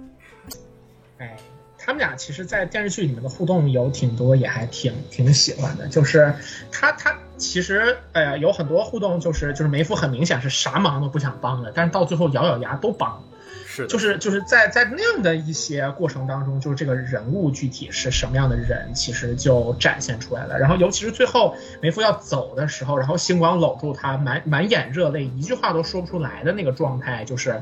就是让这两个之前其实有过很多有火药味儿的那种那种对抗啊，然后什么什么的感觉，然后两个人都能无愧的面对彼此，其实还是我觉得是那个《黑袍纠察队》三季的故事当中一个让人还挺感觉挺温馨的这么一个部分。没错。所以我衷心的祈求这个编剧，你可千万别犯傻逼，在第四季里头把梅芙又给我弄出来写死之类的啊！这事儿太下三滥了，咱不能按照漫画那个那么去写，好不好？因为漫画里头梅芙本身就没有多少戏，而且最后也挺惨的，就千万别这样。漫画里头我记得是他们最后好像是祖国人拉他们入伙还是怎么样，然后他们都拒绝了，祖国人的意思就是你们拒绝你们就去死嘛。这个时候，梅芙他俩都有逼数，说自己肯定打不过祖国人。然后，呃，梅芙就直接就把星光给扔出去了，从那个大楼上就扔出去了。然后星光往下坠的过程当中，梅芙就去干祖国人嘛。结果。这个他在下坠的过程中就看到了梅芙的脑袋飞了出来，我操，那一幕简直是太生化了啊！我我觉得电视剧应该不至于到这个程度，我就求你们别再把梅芙拉出来了，就让他就让他走吧，好不好？然后这真的也是再次应和了，就是我们之前聊美漫的时候说过的很多次的，就是美漫这个事儿呢，就是你角色早死就早爽，没错，一直死一直爽，只要你活着，你就要经受无穷无尽的这个。是的，是的，是的，怕的就是这个。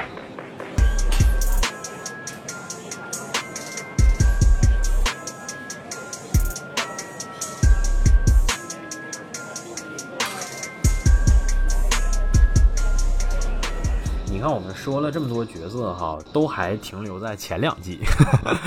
呃，第三季这些新角色呢，还都没怎么说。其实这个戏里边找了很多，呃，都跟超英片或多或少有点交集的演员。你包括第三季那个 Crimson Countess，就是猩红伯猩红女爵，呃，很明显就是红女巫嘛，对吧？这个演员演过啥呢？演过《老神奇四侠》里头石头人的朋友。不是石头人的女朋友，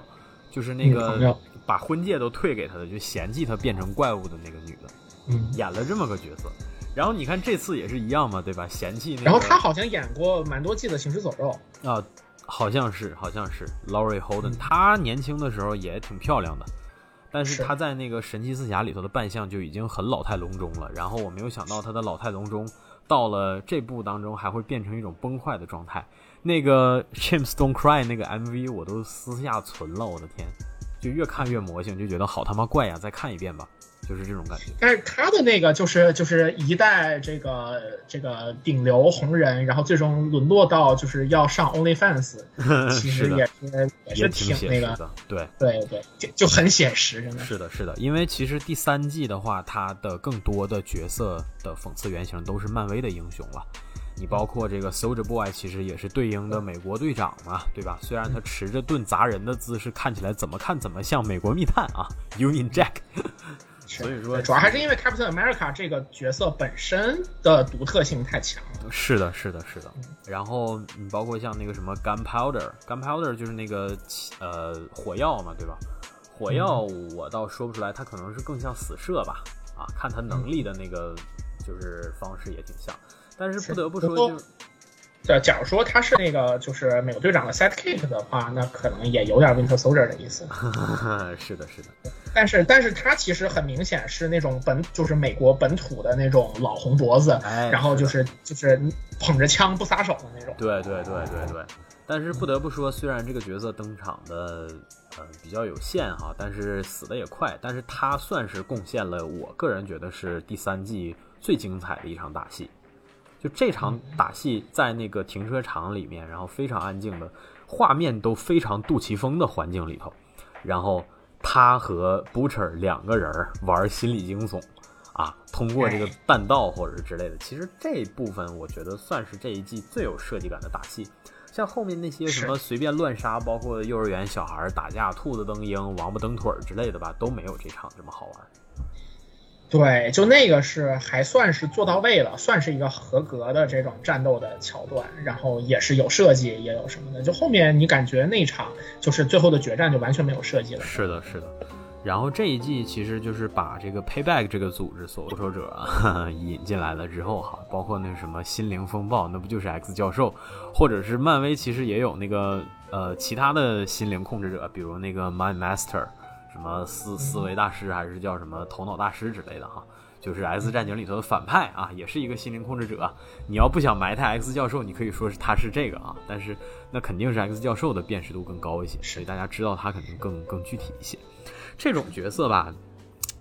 怎么说呢？我觉得第三季情节推的有点快，而且它有点密。前半段有点密，导致这些角色都没有太大的魅力，而且基本上都是功能性比较强。你包括像这个红红红女爵，呃，早早的也就下线了，是吧？比我想象的下线的还早。然后你包括这个蓝鹰，说没就没了。对你包括蓝鹰也是一样，就这种角色，你觉得他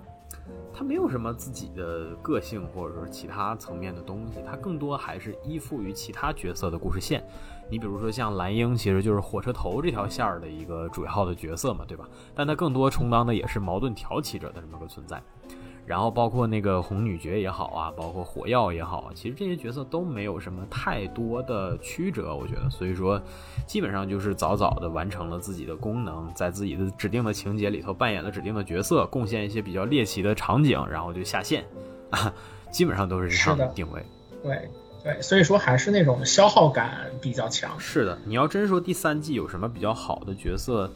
，Soldier Boy 勉强可以算，然后再有的话，可能就是那个啊，对，玄色，对对对对对，这俩角色相对的。哎，说实话，玄色的退场也让我觉得有点有点始料未及，主要是就是花很那么多的时间去。描写说他的这种奇特的精神上的问题，以及就是他是怎么开始不摘帽子的，但是是的，最后解决的还是太轻松了，就是而且他又不像是那个电锯人里头，就是马奇马把那个帕帕瓦直接干掉了那个效果，对，他也没有那个效果。是的，嗯，我觉得是这样哈，就是关于玄色这个角色呢，我现在猜啊，我们还是猜，我觉得主创在创作的过程当中肯定是有过分歧。这个角色肯定定过不同版本的结局，依据在哪？黑袍纠察队有一个类爱死机那种动画合集的短剧，叫《Diabolical》，就是劣迹，那是个动画短片。那个动画短片的最后一集，就是比较正常的美漫画风的那一集，就是沃特主宇宙的故事，讲的是年轻时候的 Madeline 进入沃特，然后刚刚开始做。啊，负责这个运营祖国人的一切相关的一切的时候，然后他主要讲的是祖国人跟玄色的初遇。玄色刚刚被放到七人组里头，祖国人半拉眼睛看不上他，但是怎么通过一些神奇的方式，他们俩最终达成了和谐，而且成为了亲密无间的信任的好伙伴。讲的是这个过程。是，祖国人确实很信任他。这个里边有一个非常巧妙的留白，就是最后的时候，玄色拿出来一张纸，对着祖国人那个镜头里头，我们看不到那张纸上写的是啥，只有祖国人自己看到了。他看到了之后，他就跟玄色和就是就相当于怎么讲，就跟玄色立马关系就好了。这个其实一直是一个非常神秘的伏笔，也肯定不会再填，因为这个劣迹不会有第二季嘛。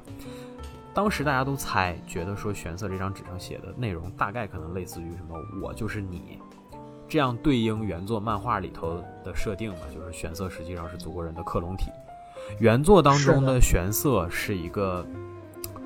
被造出来，就是针对性用来作为祖国人失控的保险措施的。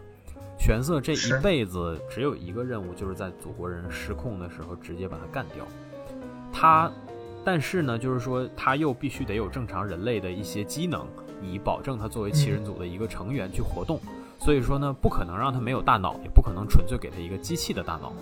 但是呢，他被设定的人生的终点就是这件事儿，他一直在等待这个终点。然后日复一日，年复一年，祖国人始终都不暴走，所以他最后疯了。祖国人还没暴走，他自己先疯了。所以他选择的方式是不停的作恶，以祖国人的身份作恶。他俩不长得很像吗？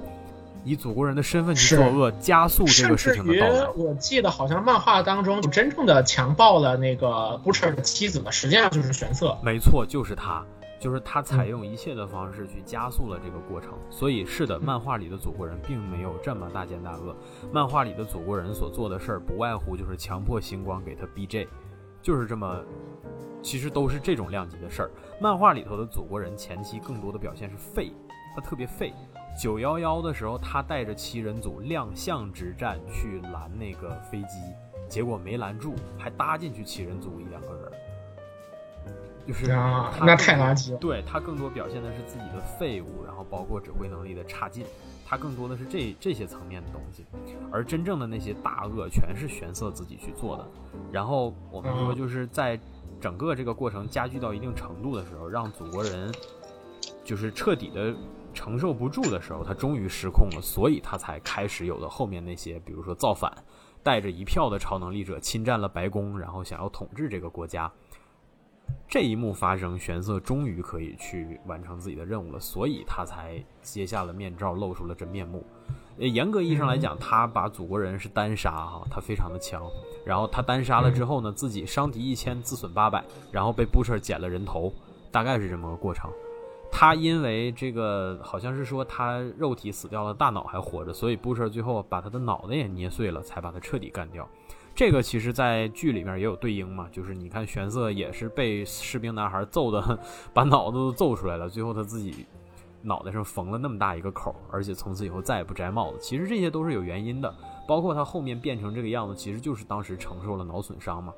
你要说对应，这里头也有或多或少的对应，但是。我是就是因为我我我是为啥觉得他不会照着漫画去做呢？就还也是因为前面就是有关于祖国人和这个 Ryan，然后包括这个呃呃就是 Becca，就是 Butcher 的妻子，包括这部分的内容都改了，所以我觉得玄色应该也不会是这种所谓的祖国人克隆人的身份。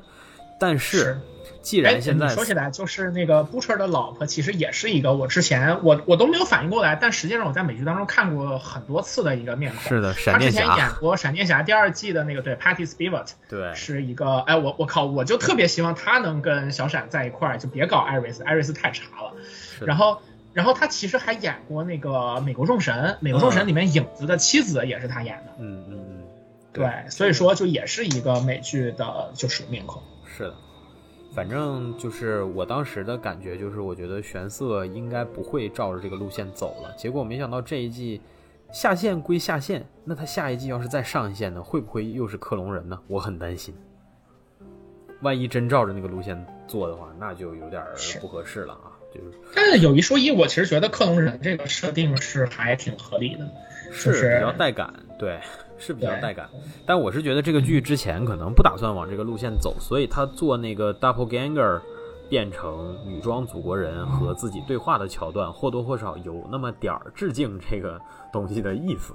嗯，但是这种反正就是哎，那那一段其实我觉得还挺挺极端的。是的，是的，那一段简直了，我去！但是那一段也算是让祖国人演技登顶的其中一个关键的桥段吧，就是。呵呵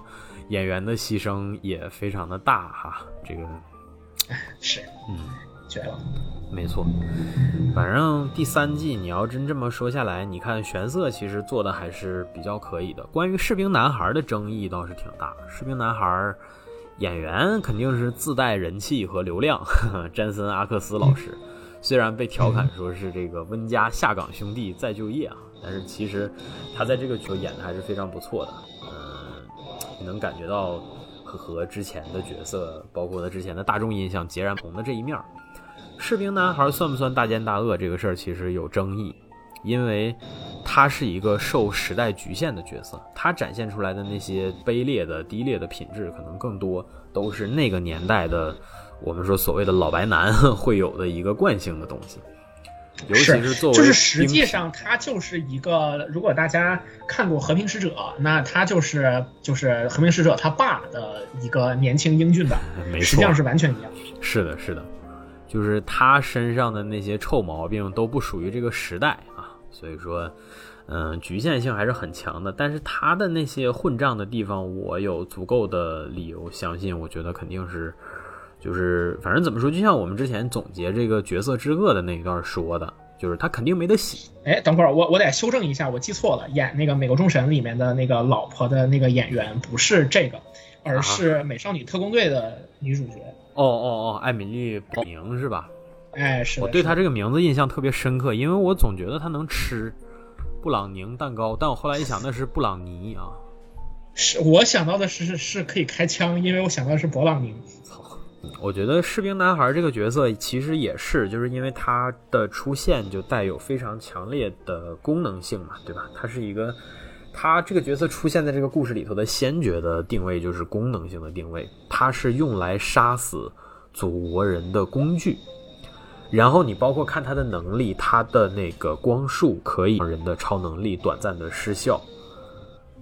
这都是非常功能性的设计，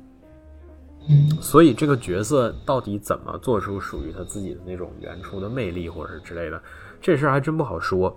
我觉得想要平衡掉这部分的一个方法，就是他们把这个角色一开始放在了主角团这边，就是他还像模像样的跟主角团合作了一下，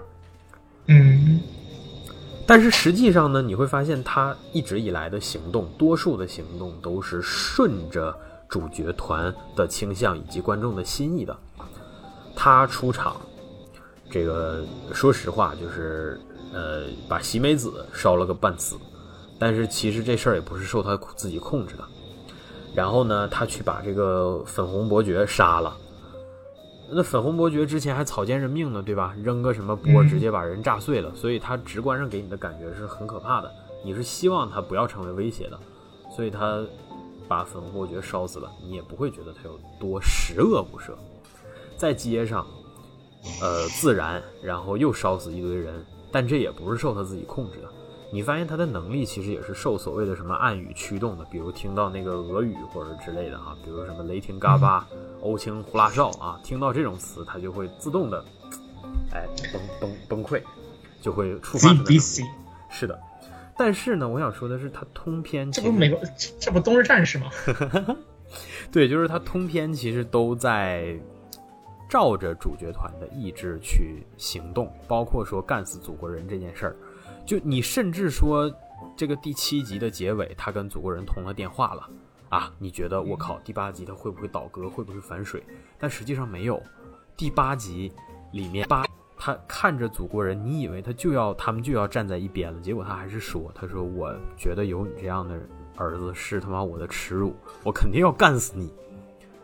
所以就是他其实一直在很踏实的照着主角团的意志，甚至照着这一季我们说最开始的目标干死祖国人在做，他一直在照做，但是反而是我们说主角团后面把这个目标放弃了。这个事儿呢，你让观众去衡量的时候，观众就会有一种天然的就会站在他这边嘛，因为他是守信用的，他是靠谱的，他以执行完这个任务，以执行完约定的任务为己任，一直在做这件事儿。虽然他本性品性是十恶不赦，但是就像我前面说的，他在整个这个故事定位里头，他是个工具人，他是完成任务的手段，他是完成任务的工具。而这个工具很称职，他一直在做这件事儿，反而是你一开始布置这个工具的人横八竖挡的开始不让了。这事儿就是一个，我觉得第三季有点欠缺的东西吧，包括我说为啥第三季的故事有点问题。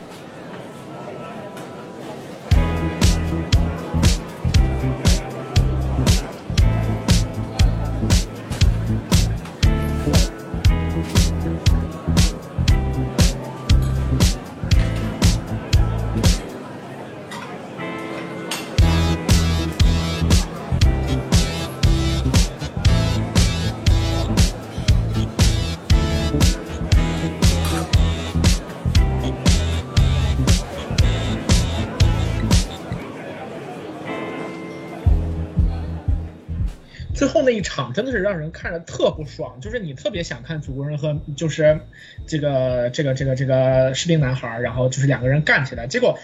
结果这帮主角都在拦着他，就是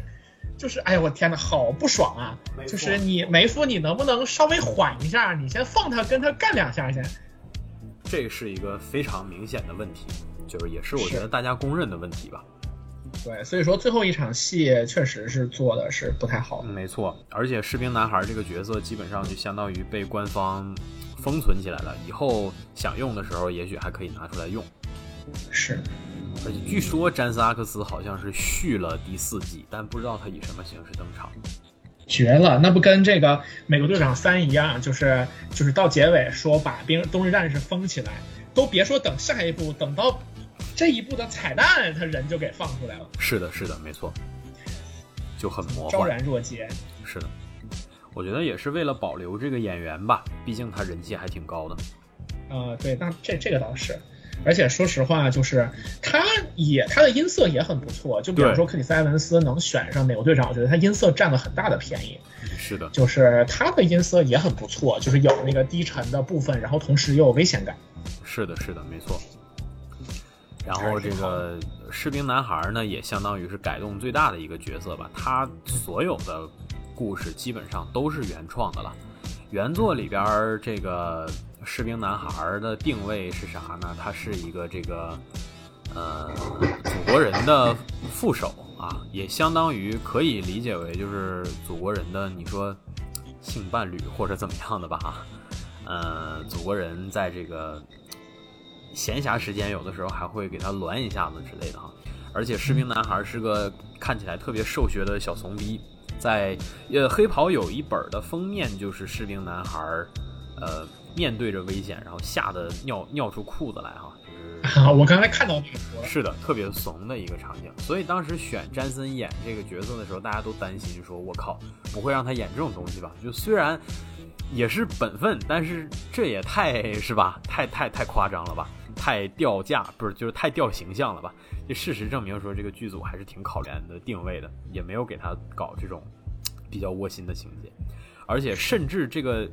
就是他这个人，甚至跟这种什么同性恋之类的事儿也不沾边儿，因为他所处的时代极其的对 homophobia 的，对他是一个终极的 homophobia 加 racist，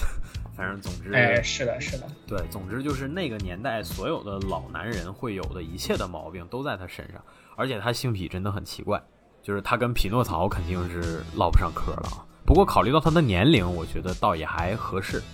就那一幕出现，就是老 老太太的时候吧，我第一反应是啥呢？我第一反应是汤姆福特拍的那个破片儿《夜行动物》，不知道你看没看？那个片儿的第一幕就是皮肤已经褶到不能再皱的老年的脱衣舞女，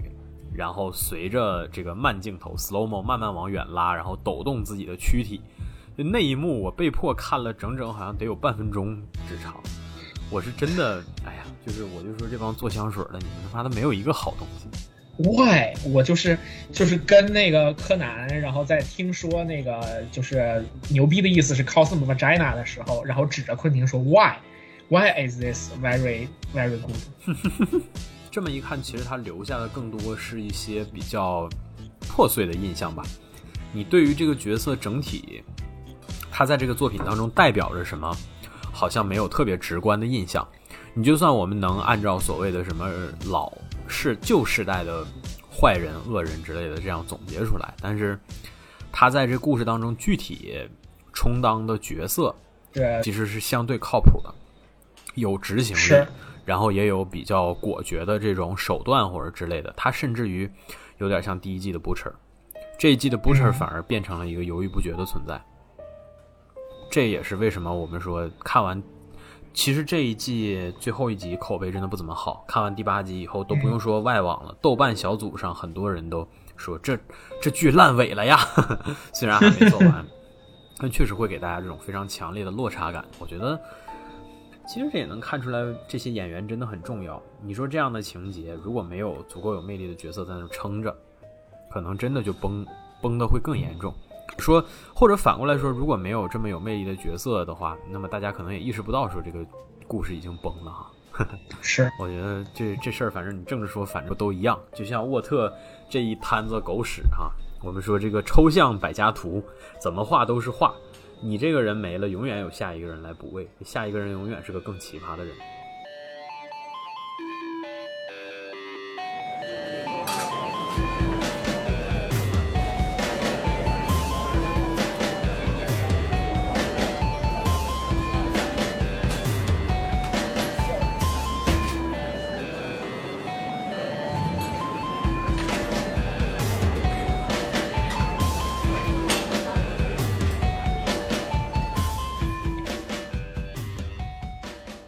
啊，那大概来讲，主要人物应该就是这些。我们还要补一下 Frenchy 跟 MM 之类的吗？呃，可以稍微的说一下。而且是，但说实话，我觉得这几个人更多而言就是那个整个 Boys，就是这几个人内部的关系的一个互动。没错。呃，然后基本上，反正关于这个剧的比较好的部分，可能比较好的回忆，可能都是像是，就是 Frenchy 跟 Kimiko 两个人最终是怎么走的。我我说实话，真没想到，就是一开始 Frenchy 看起来就只是很在意他，最后就变成了两个人这这就是生死相托了的这个状态，然后。对，然后还有我，我其实印象当中非常好的一个回忆，就是第二季那个星光实在在 Seven 待不下去了，然后修玉说不行，那我把你，我把你，我我要你薅出来吧。然后，然后就是他们两个人一一起在车上开心的唱歌。M M 说你们是去野营的吗？但他们俩就那会儿真的特别开心，就是属于是一直很压抑的状态当中为数不多的一点亮色吧。是的，是的。Frenchy 和 Kimiko 这一对儿，其实你看，咱们说这三个角色，他们在故事里头展现的基本都是正面的特性。是的，是的，是的。Frenchy 呢，他的身份很危险，造假，然后贩毒啊，搞军火。但是其实你看他在故事里头，绝大多数的场合都是在帮别人的忙。是他帮 Butcher 收拾烂摊子，然后会帮修一缓解压力。然后这个跟 M M 是老朋友了，然后这个 Kimiko 呢，说实话，呃，最后也把他视作自己的救赎，他们俩是互为救赎的一个关系。是的，是的，真的都是很正面的因素。然后包括 Kimiko 也是，就是你看她作为一个很危险的这个女杀手，但是实际上呢，就是她在这个故事当中，嗯，有很多的小细节能看出她还是有一些女孩子的那种天然的可爱，比如说会看那种老家的。这个男团之类的是吧？然后也会对着镜子画手指盖儿之类的是吧？包括后面这个梦想要唱歌，虽然不会说话。第三季的那个舞台剧，对舞台剧那个部分，我还真是没有想到是以这种形式。虽然我之前在预告里头看到了，我还在想这是啥特别篇吗？总集篇吗？那后面我发现不是，后面还是以一个很巧妙的形式放进来，就是嗯，反正他们这几个角色展示都是比较正面的东西，包括像这个。母乳也是一样的，母乳它的原作设定里头，它呃，就是它算是一个怎么讲，天然有超能力的，它没有注射化合物，它就有超能力。因为他的母亲是沃特的员工，然后他的母亲在沃特工作的时候被这个 Compound V 给污染了。然后他喝了母乳，所以对，所以他就变了。反正总而言之吧，他也是因为有这个超能力，然后才被这个 Butcher 和 Mallory 给招募进来的哈。所以说他在这个原作当中的设定呢，跟这个差异还是比较大的。这个里面的话，他是一个纯粹的正常人，他时时刻刻保持着对家庭的重视和挂念，包括他退出团队最大限度的原因，其实就是为了能够。这个和自己的妻子和女儿生活在一起，包括给自己的女儿一个未来之类的哈。呃，我觉得他的形象其实就类似队伍里那种踏实靠谱的超级奶爸这样的存在。是，他就是那个碟中谍团队里面的那个黑人大鼻子。是的，是的，没错，就是他这个角色其实没有什么太有意思的地方，就是你看这个角色的定位其实很传统嘛，对吧？一般这种团队里头肯定有这么一个人，但是他。在这个团队当中是唯一的一个正常人，可能你刚才会说，那那修一和他算是唯二的吗？但是我为啥这么说？因为修一已经打了化合物了，他以后啥样那就不一定了。所以说，我觉得母乳可能在接下来的故事里会更多是一个唯一正常人的这么个担当，而这个我们说这个故事也埋了一点隐患嘛，就是他那个呃，他老婆那个二婚的丈夫是吧？是一个祖国人的极端拥护者，他俩，而且他俩已经有冲突了，是已经干起来了，应该是我记得。所以说，是真绝了，就是反正这个一个一个本土的白人就这样，可能在他们的就美国人看来，他会这么想也不奇怪。是的，没错。所以说，哎，就是根本上来说，就还是这个事儿，就也是一样的，就是那种听上去非常离谱，但是在现在的美国倒也正常。是的，是的，反正。我对这几个角色的期望就是别死，别像原作一样被 Butcher 都干掉就好了。不过原作里面反正，哎呀，他他就是目前我们都能非常明显的看到，就是他很大的问题就是，除了把角色弄死之外，他们很多时候都不知道应该怎么去处理，就是这些人，这这其实是个挺大的问题。是的，是的，反正就是这个 Frenchy 和 Kimiko 在原作里头最后是死在一起的。他们俩被那个屠夫弄了个炸弹，然后装在包里头，直接给他俩一波带走了。所以说，其实这个剧里头，我觉得还是把他们做了一定程度的强化的。你像士兵男孩近距离轰炸也没能杀死 Kimiko，所以说我觉得一个炸弹肯定是搞不定的。但是 Frenchy 的话，Frenchy 在原作里头，我记得是断过腿，他好像有一条腿没了，后来是拄拐的状态。这次的话，最后那个腿被子弹打穿，其实就某种程度上也算是致敬了吧。虽然说实际上可能也不一定就瘸了啊。是，反正总而言之，我们其实我们也聊了这么多了嘛，很明显能够看得出来说，原来的漫画有一个很大的这个问题，就是说对于角色的以及情节的处理，呃，基本上是在是以一种就是解构一时爽，然后全部火葬场的这么一种方式去解决的。那目前电视剧呢，就是做出了很多有效的。呃，并且很不错的改编，但是整体来讲，因为大的方向是这样，它仍然在面对跟漫画面对的一样的问题。那最后怎么样才能把就是这个，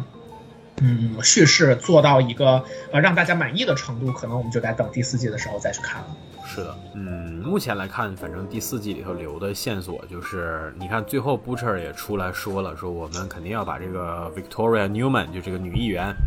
必须得把她拿下啊，必须得把这标姐给我拿下了。就是类似这样的定位，那么他可能也会作为第四季的最主要的一个反派吧。但是我觉得炸鸡叔应该也不至于就退场。Stan Edgar 这个角色肯定在某个时刻还会重回沃特，所以他们不一定是什么关系。再有呢，就是像我之前说的，如果黑袍纠察队第四季是最后一季，那祖国人怎么着也得，对吧？最终也得交个底儿吧。是的。最终也得交个底儿了，至于具体怎么干掉，那我觉得就是接下来要展望的事儿了。反正第四季现在是已经开拍了，最近几天公布了一个演员，就是笑匠的演员杰弗里·迪恩·摩根，他会加入这个第四季，具体也还不知道。他们都说想看他演士兵男孩他爸，啊，就反正就是专就就是专业当爸。对，那四舍五入他就是笑匠是斯林的爸，然后他还当过布鲁斯韦恩的爸。嗯，是的，是的，没错。反正总而言之吧，就是他这个角色，反正他这个演员很好啊，这个演员很有人气，而且算是漫改电影的这个 常青树了哈。他出演过的漫改电影非常多了，我觉得应该一只手数不过来了。嗯，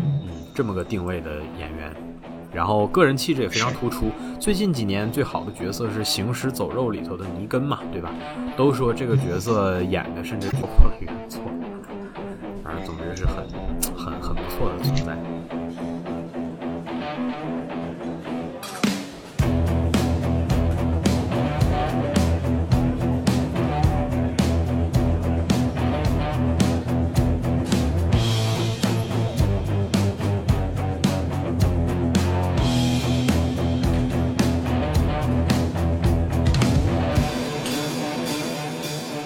角色这一块儿，反正说了这么多了哈，包括我们对第四季也做了个展望。我最后其实有点想提的是啥呢？就是这部剧目前为止有的一些衍生效应吧。这个地方我们我觉得可以稍微的说一下。嗯，我们知道说这部剧呢，它的核是讽刺，手法是解构。嗯，这个呢就势必的会让他对于这个传统英雄主义。进行一系列的这种，你说是嘲弄也好，或者说是蔑视也好，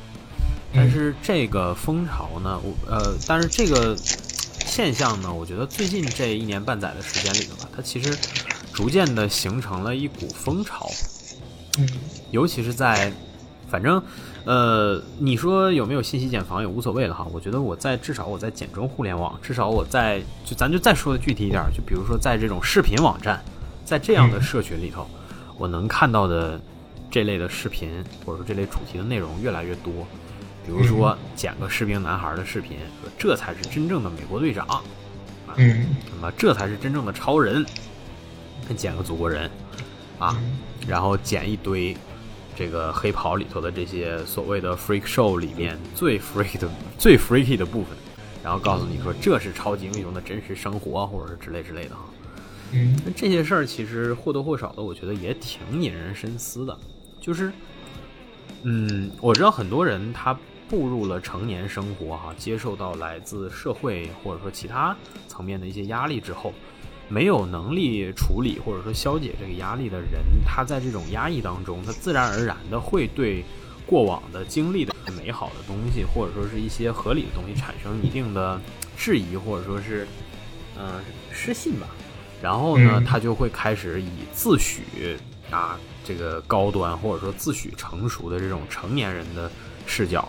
去呃这个开始去反讽自己之前的那些东西，开始否定。甚至开始嘲笑自己以前喜欢的那些东西，很多人都会做这样的事情。嗯，其实你现在有的时候想想哈，你说做这样的事情，你说他到底是自己内心是信服自己的这些说法呢，还是说他只是在麻醉自己呢？我觉得一定程度上是他。就是他他在说这些话的时候，并不见得像我们平时聊天一样，他是表达。他说这些话的过程当中，更多是一个强化自己想法的过程。这就好像小孩子会想要听狼来了的故事，他想要听就是好人打败坏人的故事，甚至于有的时候呢，你家长讲错了，他会纠正你。这是徐子东老师在那个呃圆桌派里面曾经聊过的这么一个东西，就是说它是一种人对自己观念的强化，在这样的过程当中，他这个故事他可能听过很多遍，但是他要通过不断的听，甚至有一天他自己讲的这种方式去强化自己内心的想法。我其实觉得就是就是咱们其实之前聊过嘛，比方说 B 站很多时候的评评评论或者什么的，就是他没有一条是在跟你对话的，他就是看到你做的是这个题材相关的东西，然后他到你的评论区里面把自己。想说的话说出来，就是这个当然有说，我们就就是所谓成年社会的表达的空间的压缩和简中特色的这种对于表达空间的压缩这些。然后，呃，你很多时候看到的这种，它无非就是你是说他们转移自己的注意力也好，或者说是不断的在说这些，然后以以以告诉自己说这个世界上的崇高早就已经被消解完毕了，这才是我此刻生活现状。的一个对应，就是你去分析他的心态，呃，无外乎可能就是这样的几种，它当中会有一些具体的差别，但总而言之，就是大家很明显会觉得解构这些东西会对自己来说更轻松。那人的。就是就就潜意识嘛，比方说为啥人老会刷抖音呢？为啥你就就是工作闲暇的时间，你就会很自然的去看就是微微微博啊什么什么之类的呢？就是你在不去思考、不去控制自己行为的过程当中，就会进入到这个潜意识的空间里面，然后那它会很自然而然的帮助你选出更轻松的呃选择。我觉得这一方面就是英雄为什么了不起的部分，因为他们做的选择永远都不是轻松的。就好比说我们刚刚说 Hughie。他去决定说，我一定要救 Butcher，，不管他怎么对我，所以他要冒着被士兵男孩儿，呃，就是就是就是直接杀掉的这个风险去救他，他不会去选择轻松的那条路，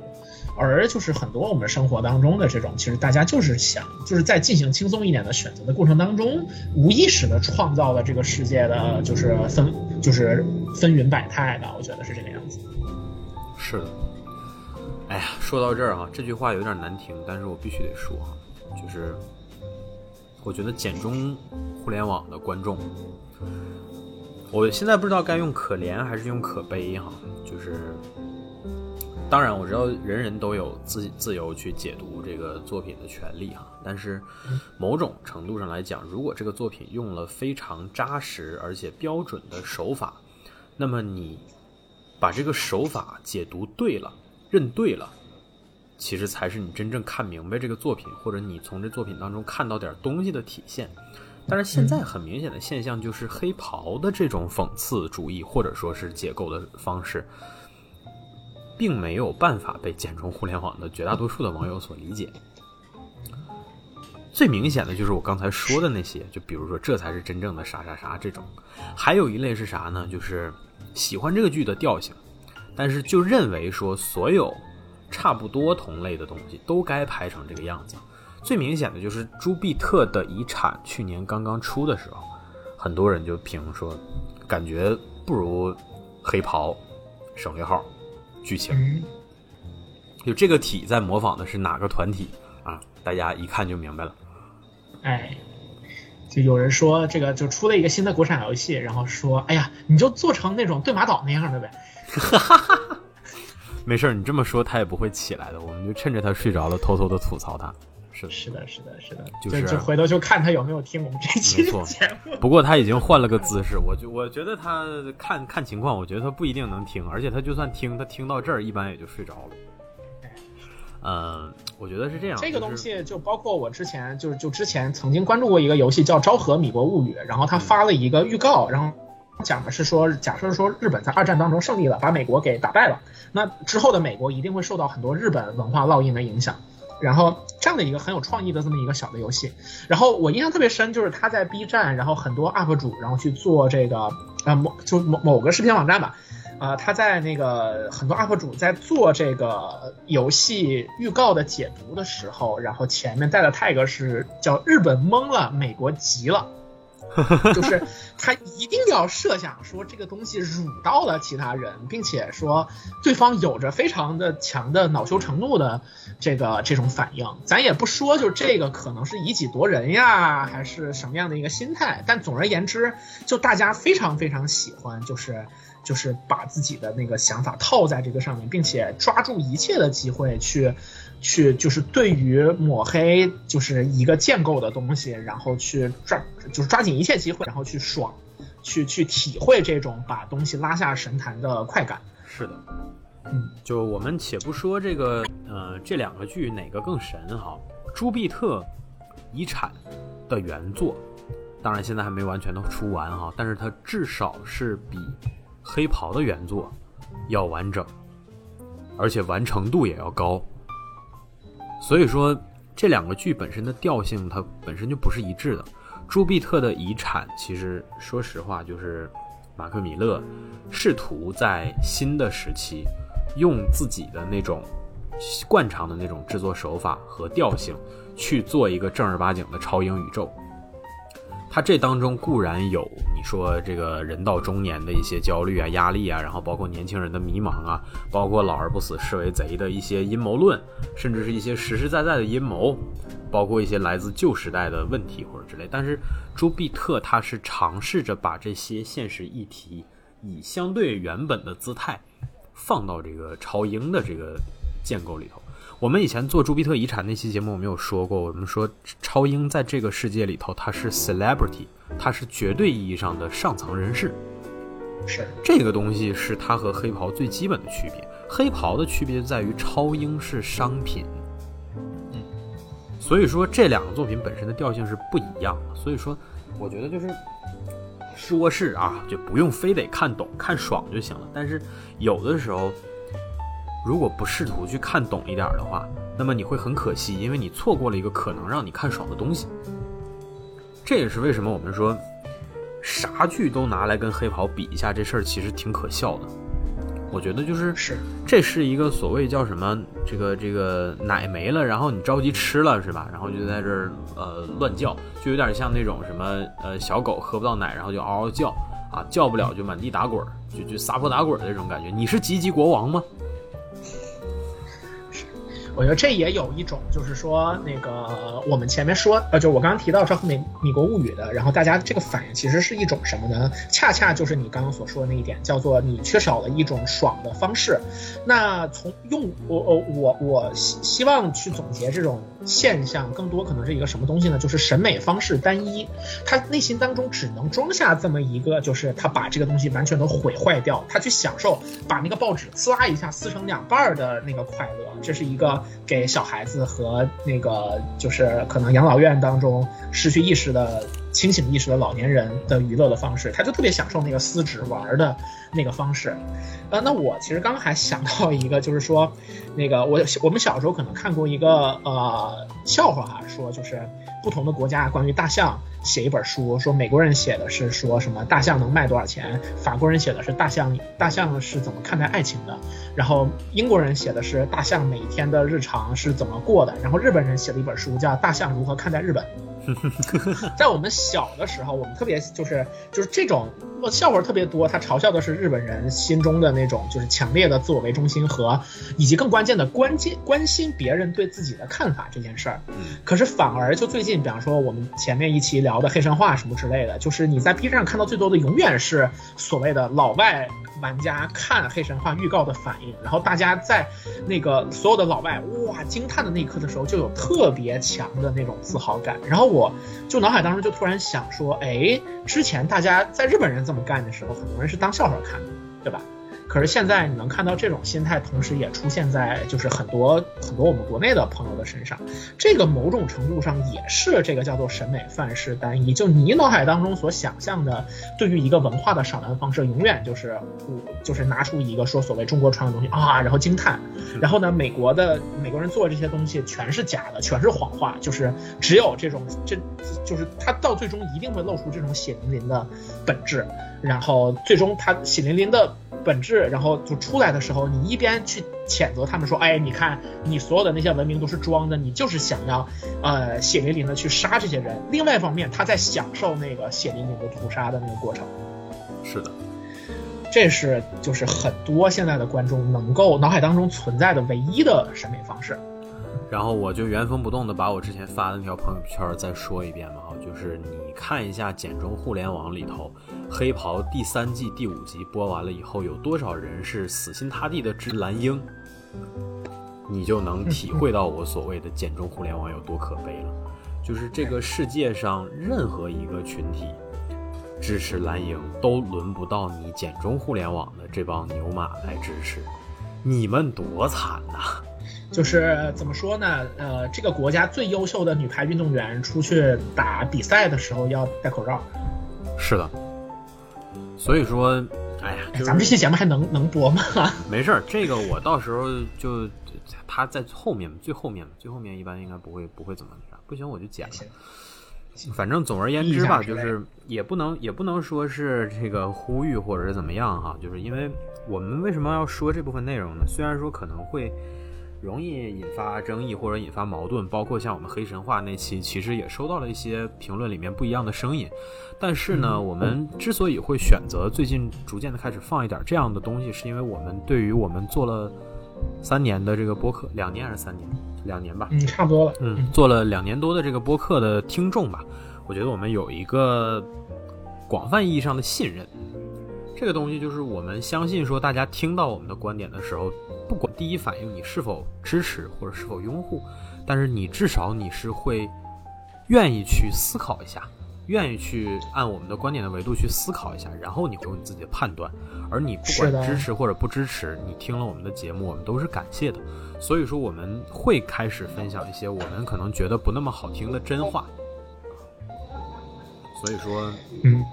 就是能够保持着这种听到的一些新的内容的第一反应是呃好奇，或者说是有那么一点点的兴奋，呃或者说至少有新的内容进来了之后，可以和你自己原来的精神世界起一些反应，这个是我们会觉得比较有价值，也希望能够做得到的事情。是的，没错。所以说，就我们可能确实会有的时候会分析和主流观点相悖。甚至是相去甚远的一些观念和看法吧，但是我们相信的是，听我们节目的人，嗯，肯定会有共鸣啊。至于这个共鸣最终导向哪个方向呢？那不重要。但是，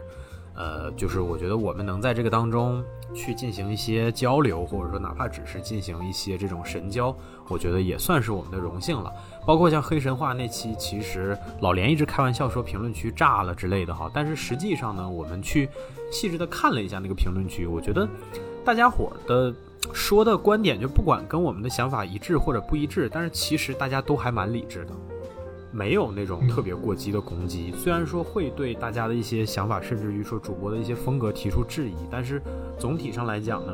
我觉得大家还是保持着一个试图在沟通的态度。你嗯虽然不认同，但你讲出来了，那我可以视为你对对我的态度，或者说对我们的节目还是在乎的。这个其实本身对于我们来讲就是最大限度的鼓励了。所以说，就是我想提的还是说关于黑袍衍生的这个效应的问题。嗯，反英雄主义的东西可不可以做？可以做，而且必须有。这是任何一个时代对于任何一个文化环境当中文化作品多样性的保持都很必要的。但是呢，就是这个东西是否值得成为一个风尚，我觉得还是有必要思考一下的。尤其是大家所处的文化环境不一样的时候，就是你看这个东西，你你觉得你看出了它讽刺的东西，那你不要着急。我觉得你或许值得你多看两眼。再有就是你觉得你看到的那些东西，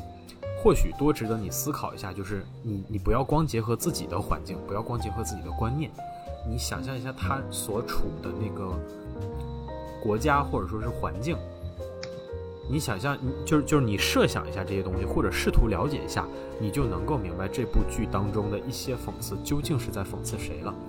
而这些东西有助于你对这些内容做一个更加确或者说更加准确的价值判断。而这个是，我觉得如果有就是如果大家能做出正确的或者说是和我们一致的判断，那我们毫无疑问是会很开心的。而且这件事儿，我觉得也意味着说我们都能以更加。准确的方式来理解这个作品，就像我们刚才说的，又多了一种能爽的方式嘛，对吧？这些其实是我想在这部分主要想说的，就是，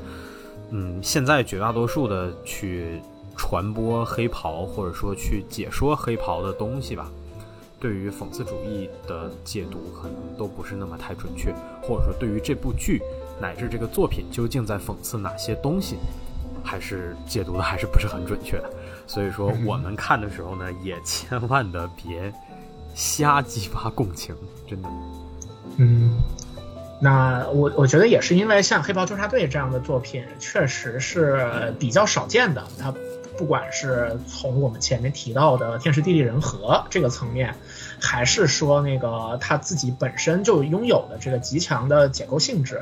呃，就是算是他自己的这种比较反叛的这么一个创作立场和这个外界的环境得到了一个比较好的共鸣吧。像这种东西，无论如何都是比较就是没那么常见的。是的，他他他是有很多的那个外在的客观因素需要达成。那既然有这么一个机会，我们可以看到这样的东西，也还是挺不容易的。只能说，希望这个。呃，在他第四季的创作过程当中，我们也期待他还能整出什么新的活儿，然后嗯，希望他能够能够最终平稳落地，不要像不要踩到我们之前都已经看得到的那些呃漫画曾经踩过的坑。嗯，没错，就是黑袍呢这个 IP 现在在亚马逊的重视程度不是一般的高，呃，之前呢也已经出过一个像我们刚才说的那个 Diabolical，就是劣迹啊，这个动画系列是由。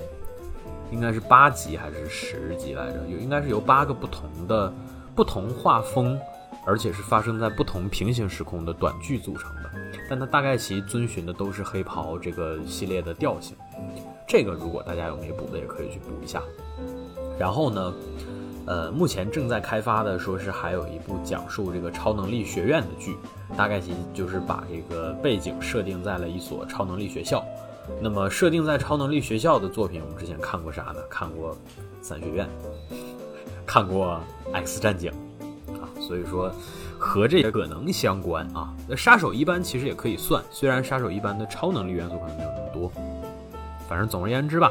黑袍这个 IP 下面还是有很多东西的，包括之前小岛秀夫也说过，说自己曾经试图做过一款黑袍纠察队类型的游戏。但是后来消了。目前市面上最接近这个项目、最接近黑袍纠察队这个项目调性的是啥呢？是 DC 家出的一部叫《自杀小队：干掉正义联盟》。这个作品当中，你会操纵自杀小队，然后把这个因为布莱尼亚克影响而黑化的正义联盟给处理掉。呃，虽然说它这个可能更接近我们前面说 DC 自己家写的那些啊，什么犯罪心理家之类的，或者不义联盟这种，但是总体上来讲，你要想干掉个超级英雄，你可能玩这个会比较合适。嗯，哎，所以游戏在这方面确实是有一些 比较便利的这个什么的。是的，是的，没错。所以说我们也可以，我觉得期待一下黑袍这个 IP 接下来还能出点什么东西吧，哈。呃，漫画就别再续了啊，那个漫画太破了，不想再看了。其实，假如说是你会关注游戏这一块的话，感觉这两年对于漫画迷来说有很多值得等待的项目，有金刚狼，然后有午夜之子，是的，然后正在已经出了的有银河护卫队，然后那个呃，漫威复仇者，DC 那边有歌坛骑士啊，对，还是叫歌坛什么歌坛骑士，对，对对，反正就是对孩子，对蝙蝠家族之类的，反正就是还有挺多可以期待的东西。对，嗯，包括那个兴许他们在。是的，包括那个圈踢正义联盟哈，我觉得这个还是比较值得期待的。反正也许某一天我们真的能看到黑袍相关的来自不同维度的这个文化作品吧。反正我们也挺期待的。它虽然不值得成为一个全世界都鼓吹的风尚，但是它是一个绝对必要的存在，而且是我们人见人爱的存在。对，就是，然后我呃，就就最后还是可以补一句，就是尽管在这个。宇宙当中，超级英雄已经就是人人喊打了。但是，哪怕在这个故事当中，然后呃，星光去说服那个呃梅芙女王，然后就是星光跟修义之间的对话，他们都会说说，你想想，你一开始是因为什么想去当一个英雄的？你你去想，就是就是星光对修义说，我帮助你这件事是我在成为英雄之后做过的最英雄的事情。就是说到底，人人在。对于英雄这个概念，在精神上的需求还是恒常存在的，就是值得尊重的事情，永远都值得尊重。呃，包括我们这节目当中说的 Hughie，看起来是这些人当中最弱的一个，可是他在做的事儿，就是呃呃那个 Butcher 和星光都说自己做不到。就是我我觉得你要看完这个电视剧当中，你起码你要觉得说这些事儿仍然是值得相信的。没错。所以说，我们就嗯。这个怎么讲呢？就是见仁见智，但是更要见真心吧？好吧，咱们希望黑袍这个作品能让大家的真性情啊得到一个缓释与超脱，也希望大家能够继续的支持黑袍纠察队以及最近这几年的一些独立的小众的漫改的项目，也希望大家可以支持一下随时有可能做这些相关节目的维喵评话。嗯，最后让我们这个。沉痛悼念一下，因为睡过去了而缺席了一整期的老连啊，这个是的，是的，老连以后如果有什么跟黑袍相关的，等他直播或者开 live 的时候，我觉得你们可以再问问他。哎，是的，嗯，行，那我们这期节目基本上就到这里了，然后呢，感谢大家的收听，我们下期再见。好的，拜拜，拜。好的，本期节目就到这里，感谢大家收听。喜欢的朋友不要忘记点赞、收藏、关注“维喵平话电台”，荔枝、网易云、喜马拉雅以及 Podcast 和 Castbox 同步更新。微博、B 站搜索关注“维喵平话”即可收看精彩幕后花絮及主播日常，也可以进入爱发电网站搜索并助力“维喵平话”。我们感谢每一位粉丝的支持与期待。维喵平话说点有意思的事儿，我们下期再见，See ya。